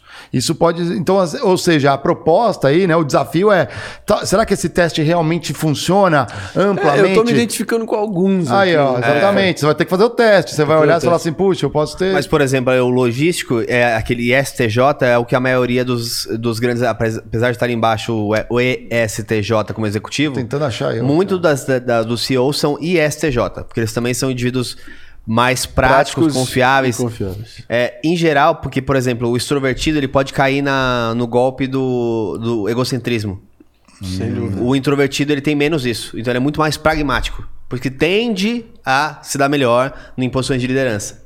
Versus quem, por exemplo, não consegue tomar decisão, raramente é um bom líder, porque ele fica muito estagnado na, na conversa. Muito interessante esse, esse, esse estudo, sim. Já fiz alguns aí mapeamentos de, de perfil. Esse é um dos mais interessantes Você que eu já fiz. usou isso pra contratar alguém? Já, já usei porque assim, como você pode usar, por exemplo, não para contratar, mas você vai fazer um mapeio, um mapeio para ver se você tem uma diversidade no seu time. Então, quando eu tinha um times grandes ali de 25 pessoas, 40, 30 pessoas é, em finanças na L'Oréal, aí você tem mais espaços para você encontrar esses. Pô, tá faltando alguém mais criativo, mais intuitivo, porque eu tenho todo mundo já muito pragmático que vê os, os dados, mas ninguém me traz algo fora. E aí você faz uma análise dessa e vê que, pô, todo mundo aqui é ISTJ. Ferrou, quem, que- quem que vai pela intuição? É aquele negócio, tipo assim, se tem um problema e não tem a resposta, não para, trava, travou. Não, não, temos que esperar os dados. Não, meu amigo, não tem, às vezes não tem dado pra esperar, tem que ir, e aí? E aí Se que adapta. tá, é aí que tá, talvez isso como porque foi usado assim como uma receita, né, pelos RHs aí mundão afora, né, por uma solução prática e que talvez um novo estudo mostre que não é a melhor solução. E a gente lembra quando a gente teve aquele papo com o Felipe Dias, né, que, que veio no Critiquei e falou sobre o RH bobo da corte. A gente começa a adotar ferramentas que são criadas e assim, pô, isso aqui tá funcionando, isso aqui tá muito legal, mas no fundo não tem embasamento científico nenhum. Mas é legal porque a gente se encontra, troca, toma um café, Total. faz um treinamento diferente. Então, talvez pro propósito inicial não sirva muito bem, mas para outras coisas, né, para se encontrar, para poder ter discussão em grupo, o construção povo de adora um grupo, pode quizinho, bom. né? O povo adora um quiz, o povo adora um quiz. Isso aí é bem interessante a, a matéria, a crítica. É, e vamos ver o que vai surgir, né? Porque vai ter que fazer um novo estudo, vamos ver o que vai, vai ter um MBTI 2.0, 3.0. Tem duas, tem duas é, mulheres que estão estão agora reestudando para depois de 60 anos um, um modelo mais amplificado disso aí. Legal. Que adiciona mais dois níveis. Então seria tipo Porra. qua- seis Já tem um, alguns seis um segmentos, a mais, é, já é. tem um, quer dizer, uns, o MBTI tem um nívelzinho ali a mais antes até. E última notícia aqui pra gente comentar Saiu uma série no Netflix, eu já assisti, não sei se vocês assistiram, assisti esse fim filme, de né? semana. É um É um, documentário, um documentário, Documentário. Né, que, que é o CEO em Fuga, a história de Carlos Gon. Vocês conhecem o Carlão? Ah, Eu preciso ele, contar- falou dele, eu desde contar eu trouxe aqui. o livro dele aqui, eu já comento aqui, eu tenho um livro dele assim. Galera, quem não conhece o Carlos Gon, ele é um dos últimos bastiões do mega corporativismo, como um CEO e tal, né? Brasileiro. Ele é, de- ele é franco-libanês também, né? Então, assim, os pais têm origem ali da França, no Líbano, mas morou, nasceu no Brasil, né? Morou um tempo aqui, fala português. Fala um monte de língua, japonês, francês, inglês, tudo, fala esses tudo. caras Esses caras assim falam tudo. E ele é o cara, ele ficou famoso Fez porque ele veio, né? Ele a fez- Renault e a Nissan. e a Nissan, ele, na verdade, ele foi um antecessor dele, fez a fusão e colocou ele de como CEO na Nissan para recuperar. Então ele foi morar lá no Japão, tudo virou mangá, né? Ele foi um cara que teve que ir à TV japonesa, porque lá é assim a cultura. Ele, falou: eu peço desculpas, porque vou ter que, para reerguer a empresa, vou ter que demitir pessoas para restabelecer, mas eu prometo que eu vou recontratar todo mundo. E eh, as posições né, que ele fechou. Em dois anos, a empresa bateu um recorde de lucro que nunca antes visto em pouco tempo numa empresa, né? Ele de carreira, ele tinha vindo da Michelin e, putz, um, um desses superstars, né? Executivos superstars. E aí ele ficou na Nissan. Quando aposentou o antigo presidente da Renault, francês, ele falou: vou contratar alguém aqui para ver, mas não contratou ninguém. Ficou como CEO das duas mundialmente, né? E aí tem toda uma história. E o, ca- o fato curioso é que depois de tanto, né? Ficou mais de dé- quase duas décadas né, no comando das empresas. Ele foi preso no Japão, né, sob a alegação ali de desvio, ali, né, de, de, de- de- a questão de tributária, de impostos, né, não andou recolhendo direitinho e foi preso, né, estava em prisão domiciliar. E no Japão, um, um fato curioso, não é, um- já é spoiler um pouco aqui do que vai acontecer, né, galera? Não tem como, porque a história do cara foi noticiada, Sem né? dúvida, Mas no, no Japão, né, é 1% só é, das pessoas que são acusadas não são condenadas. Ou seja, 99%. É o fim da sua vida, É o basicamente. fim da sua. Ele falou, o é o- sistema penal japonês é impiedoso. Se o cara pô. te acusa, você tá preso. É por aí. É exatamente é, é nessa linha. Agora, eu tenho a história e bem... ele fugiu, né? E aí ele fugiu numa caixa, É, Isso, né? Uma caixa de instrumentos musicais, não foi? Isso aí, é isso aí. Assim que ele sai do espaço aéreo japonês, ele... Uma fuga espetacular, nível James Bond, assim. né? É, passou pela China. Eu tenho uma história muito curiosa, cara. Eu tava... Eu acho que isso aconteceu foi em janeiro de 2020, certo? Aham, janeiro é, de é, isso aí. 2020. Janeiro de 2020. Ali, logo antes da pandemia começar a cantar solta. Até conta essa história no- na minha vinda ao Flow aqui em 2021. Fevereiro de 21 foi quando eu vim. Que por acaso eu tava numa viagem ao Oriente Médio e no- na noite que eu chego em Beirute, foi um dos destinos onde eu passei nesse trajeto todo. A época ali onde o, o Trump tinha acabado de matar o general Soleimani da Guarda Revolucionária Iraniana. Tava ali acirrando, ali a Terceira Guerra Mundial tava inflamando, estavam já comentando que isso era uma possibilidade real. E eu lá, idiota, transitando naquela região, naquele barril de pólvora. Chego em Beirute numa noite fria. E por acaso, olha que coincidências da vida, o Roberto Dávila, que trabalha na Globo News, é um dos melhores amigos do meu pai. Eu chamo carinhosamente de tio desde sempre, há 40 anos, amigo dele. Ele estava escalado pela Globo News para entrevistar o Carlos Gosma, que tinha acabado de chegar uma semana an dias antes dessa fuga em Beirute. E aí eu chego lá e janto com o Roberto Dávila e a irmã do Carlos Gosma, que estava negociando os termos da, da entrevista com o Roberto Dávila, que é um tio para mim. Então, Olha só. é, eu lembro que até estavam dizendo que ele estava tão badalado na mídia libanesa, que é um país que estava em revolução por causa da taxação de WhatsApp e está permanentemente em crise. aquela, né? aquela explosão no porto, não é Não, mesmo? foi, ano, ah, foi- não foi um ano depois. Foi um ah, ano depois. foi um ano depois. Isso Achei que foi- mais ou menos ali. Foi um ano Ah. depois.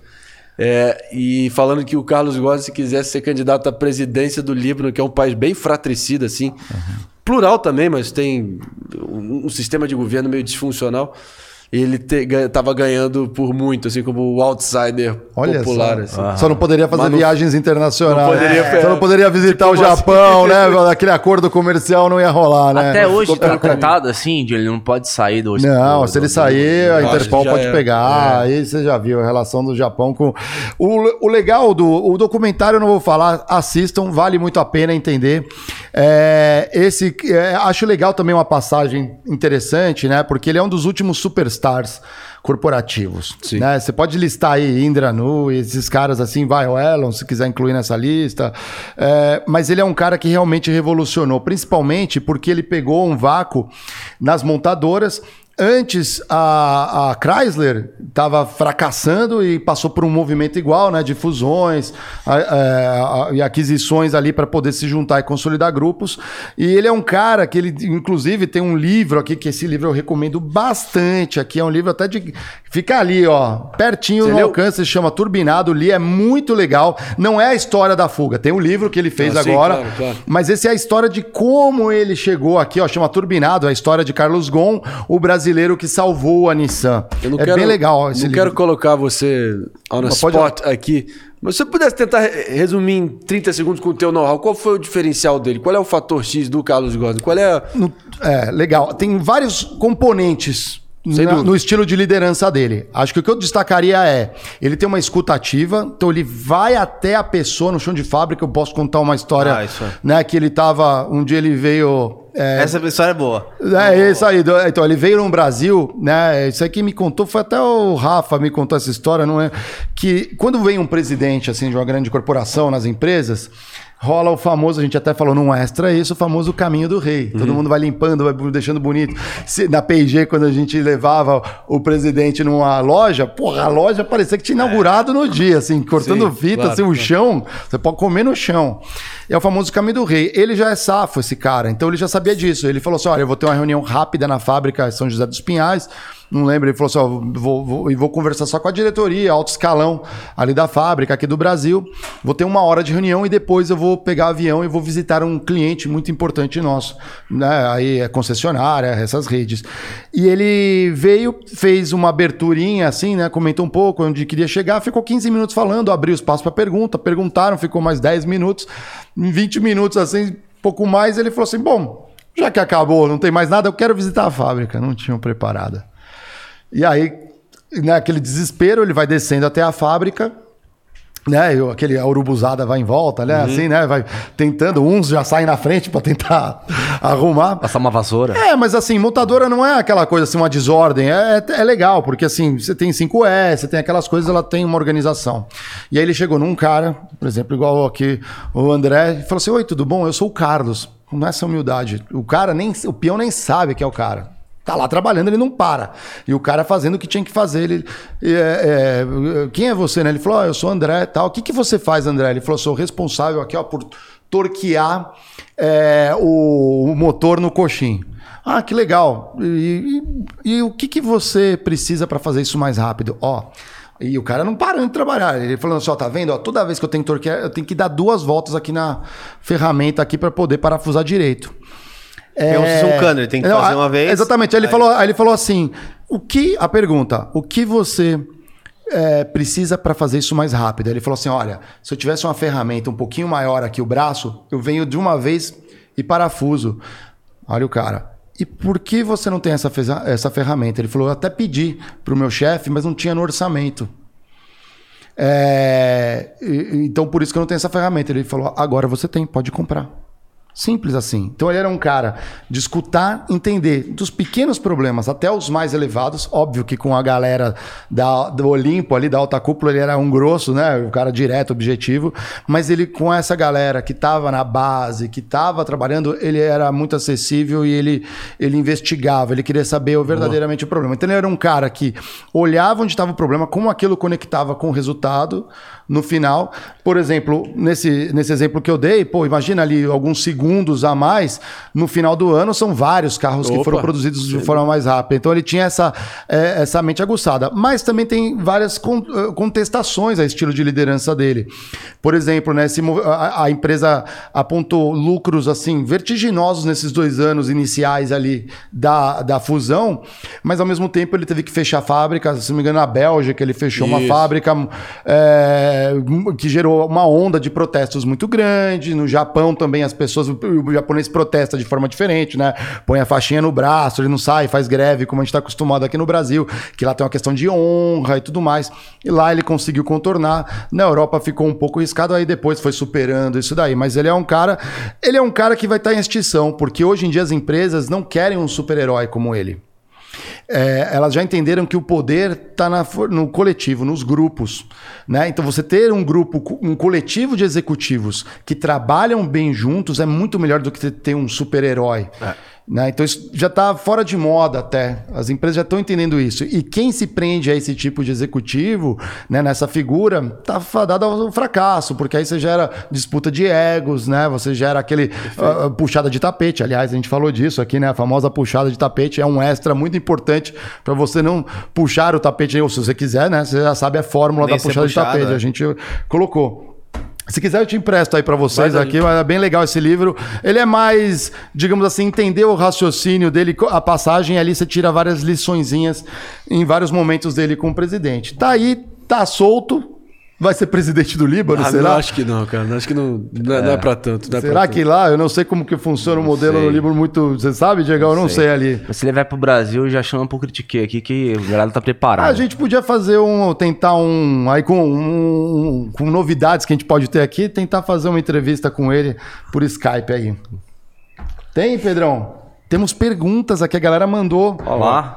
Da hora. Perguntas aqui, vamos ler as mensagens aqui, ó.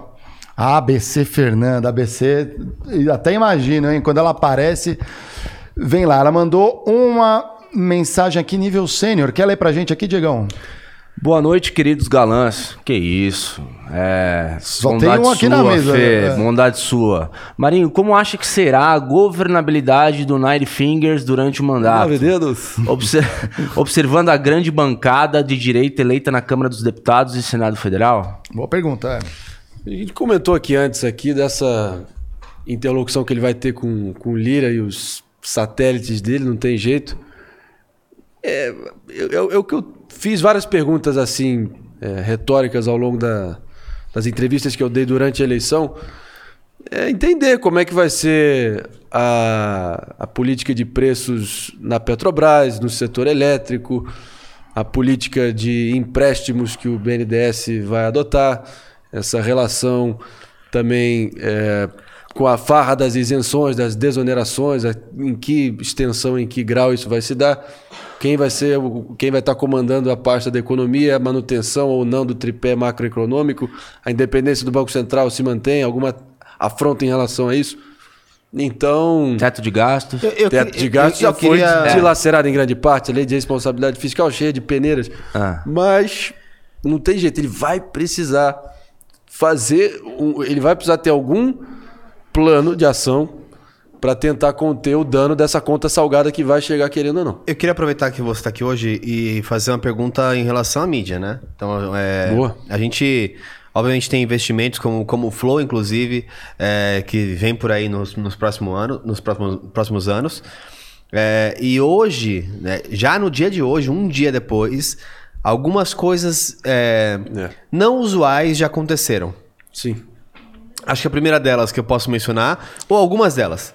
Um, é a primeira vez que, que é, vaza uma comemoração clara de pessoas da Rede Globo, de fato, para uma campanha.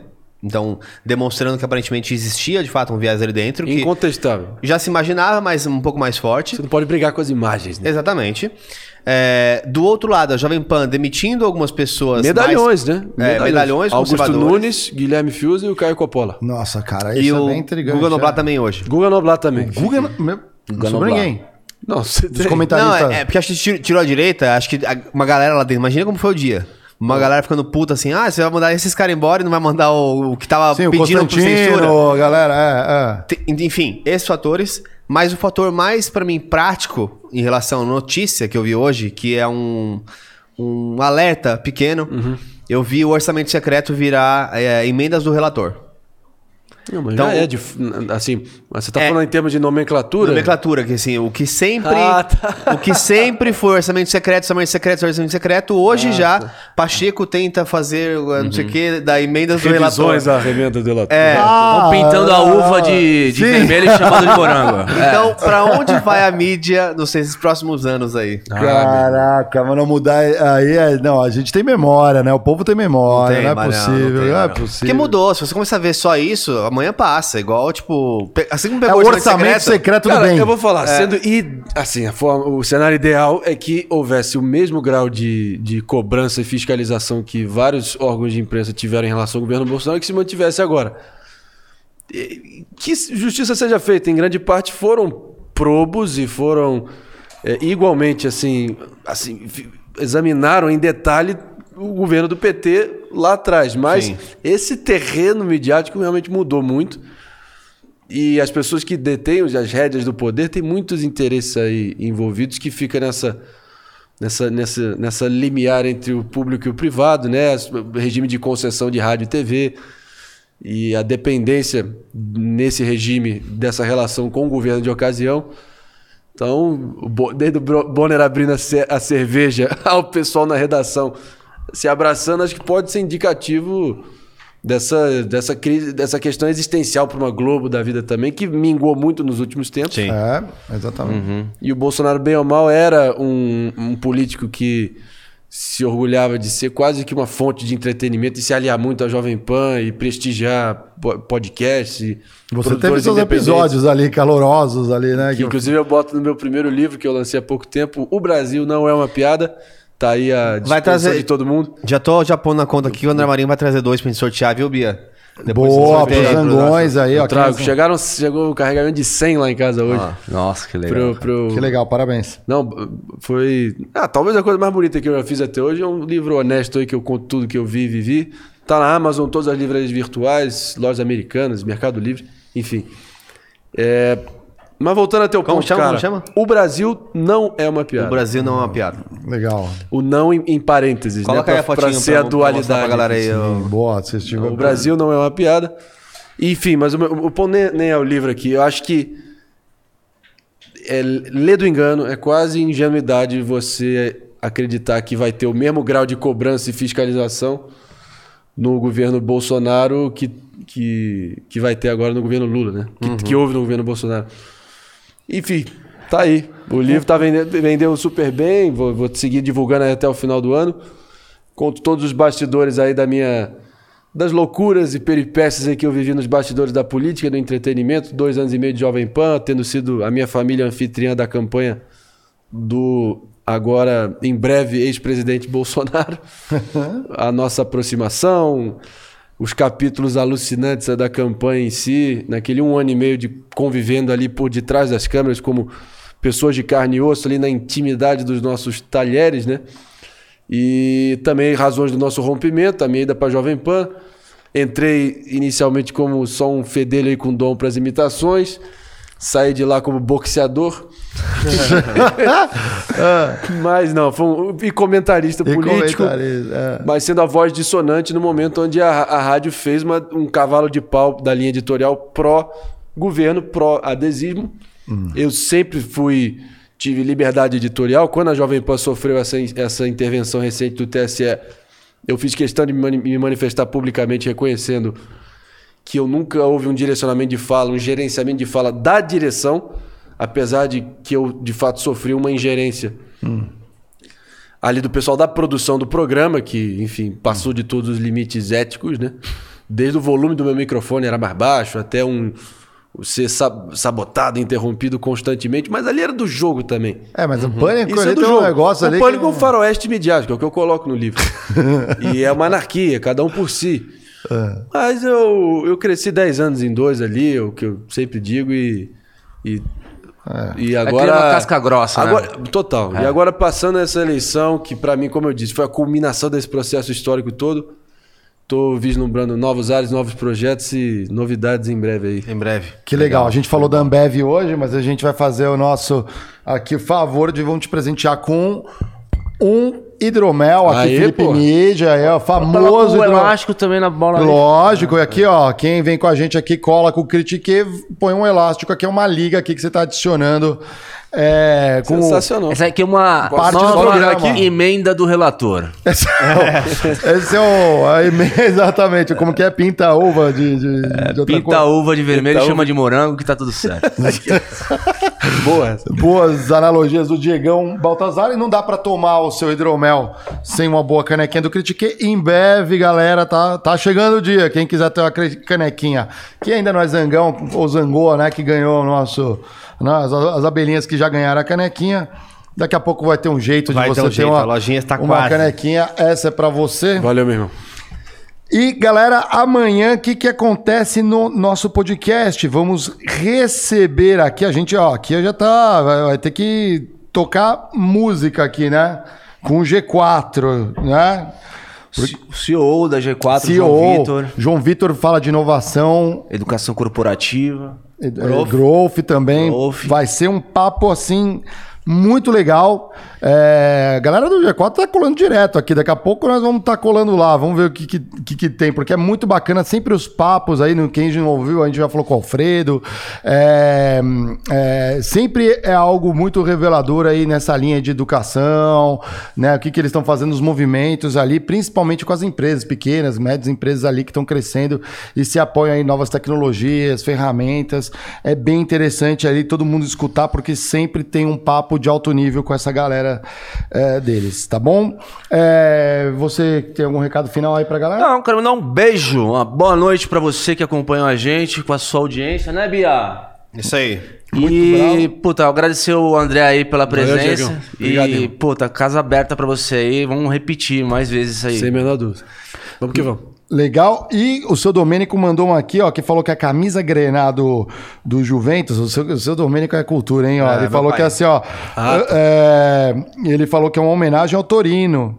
E o nome é em homenagem ao Juventus mesmo, né? Que ambos os times são da cidade de Turim. Conhecimento, cultura, né? Tutti Tá? Italiani, né? Tutti Italiani. Tutti Italiani. Beijo, aí. pai. Mandar um beijo pro meu pai, aproveitar que ele tá aí Então assistindo. aproveita e encerra. Muito obrigado. Quer considerações finais, mídias? Considerações finais, candidato.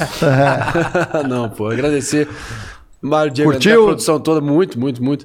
Legal. Bem dinâmico e contem legal, comigo né? aí. É, Não, legal. não saímos na porrada, né? É. Que é o mais Ah, e é importante. É bom que a mesa ficar mais E, longe, e- não dá. e vale lembrar que o André Marinho vai estar no Flow dia 2 de novembro junto com o Elias Jabor, como co-host, quarta-feira agora, é, quarta-feira quarta-feira agora. agora. Depois de amanhã, exatamente isso? É, depois de amanhã. É. Eu... Perfeito. Vou estar assistindo lá, cara. Vai ser, vai ser. Eu vou honrar a função de co-host. Não tô ali pra ser desossado igual a Renata Barreto, não. Não, não, não. Ela foi desossada. Ela foi tadinha. Ah, coitada. Não, não, não. Mas ela Mas enfim, mas, ah, enfim, tá viva, né? Vendendo curso. Em co- tá- Exato. né? Em qualquer debate é- são dois critérios: estilo, ou seja, a- a- como a pessoa se apresenta, ah, o tom de voz, gesticulações e a substância, que é o conteúdo em si. Eu acho que, em termos estilísticos, pelo menos, ele dominou ali o- a interação um pouco mais do que ela. E é o formato também, né? O formato de E informar debate também é um que, formato não, que, eu não, que eu é. não vou me propor, vou honrar a função de co-host, fazer boas perguntas, provocar discussão, ser o advogado do diabo ali e, e Aliás, quando eu fui, estimular o debate. eu fui co-host no, Tentar com o episódio do, incoerências. Vamos ver. do, do Vamos ver, Rodrigo Garcia, né? Fui lá de co-host com o Rodrigo Garcia. Ali mesmo ele revelou mais ou menos as intenções ali que você estava falando lá atrás do, do Tarcísio. É muito bom, né? Você não tem comprometimento, não é debate, né? Então você pode ir lá e só vai emendando pergunta e, Vamos que vamos. e vamos. Quarta-feira tamo lá. E parabéns aí, Geiger, como CEO ao Flow, né? Durante as eleições, convidando todo mundo, não podia deixar de falar isso. Quem diria, não? É, quem diria, né? Para, exa- exatamente, né? Trazendo é, os principais nomes. Né, aí para governar o país num papo aberto, né, e bastante revelador, eu diria, né, alguns ali, né, é, e parabéns ao Igor, a equipe toda, galera, os estúdios são bem grandes, ao Gianzão e todo mundo que ajuda, o Borga, né, toda a galera que ajuda a preparar é, isso. Aqui no Critiquei a gente tem a nossa turma no Flow Tandele. Cada programa tem a sua turma, a gente troca muita ideia, a gente sabe como é difícil organizar isso. Os estúdios Flow estão de parabéns. E muito obrigado aí por, por promover esse tipo de abertura para o público ali com debate político aí, né? É isso aí, vamos que vamos, que agora resta a nós trabalhar para um Brasil melhor. Vamos lá, os proletários aqui. Até amanhã, galera. Foi. Chama a vinheta aí, Pedrão.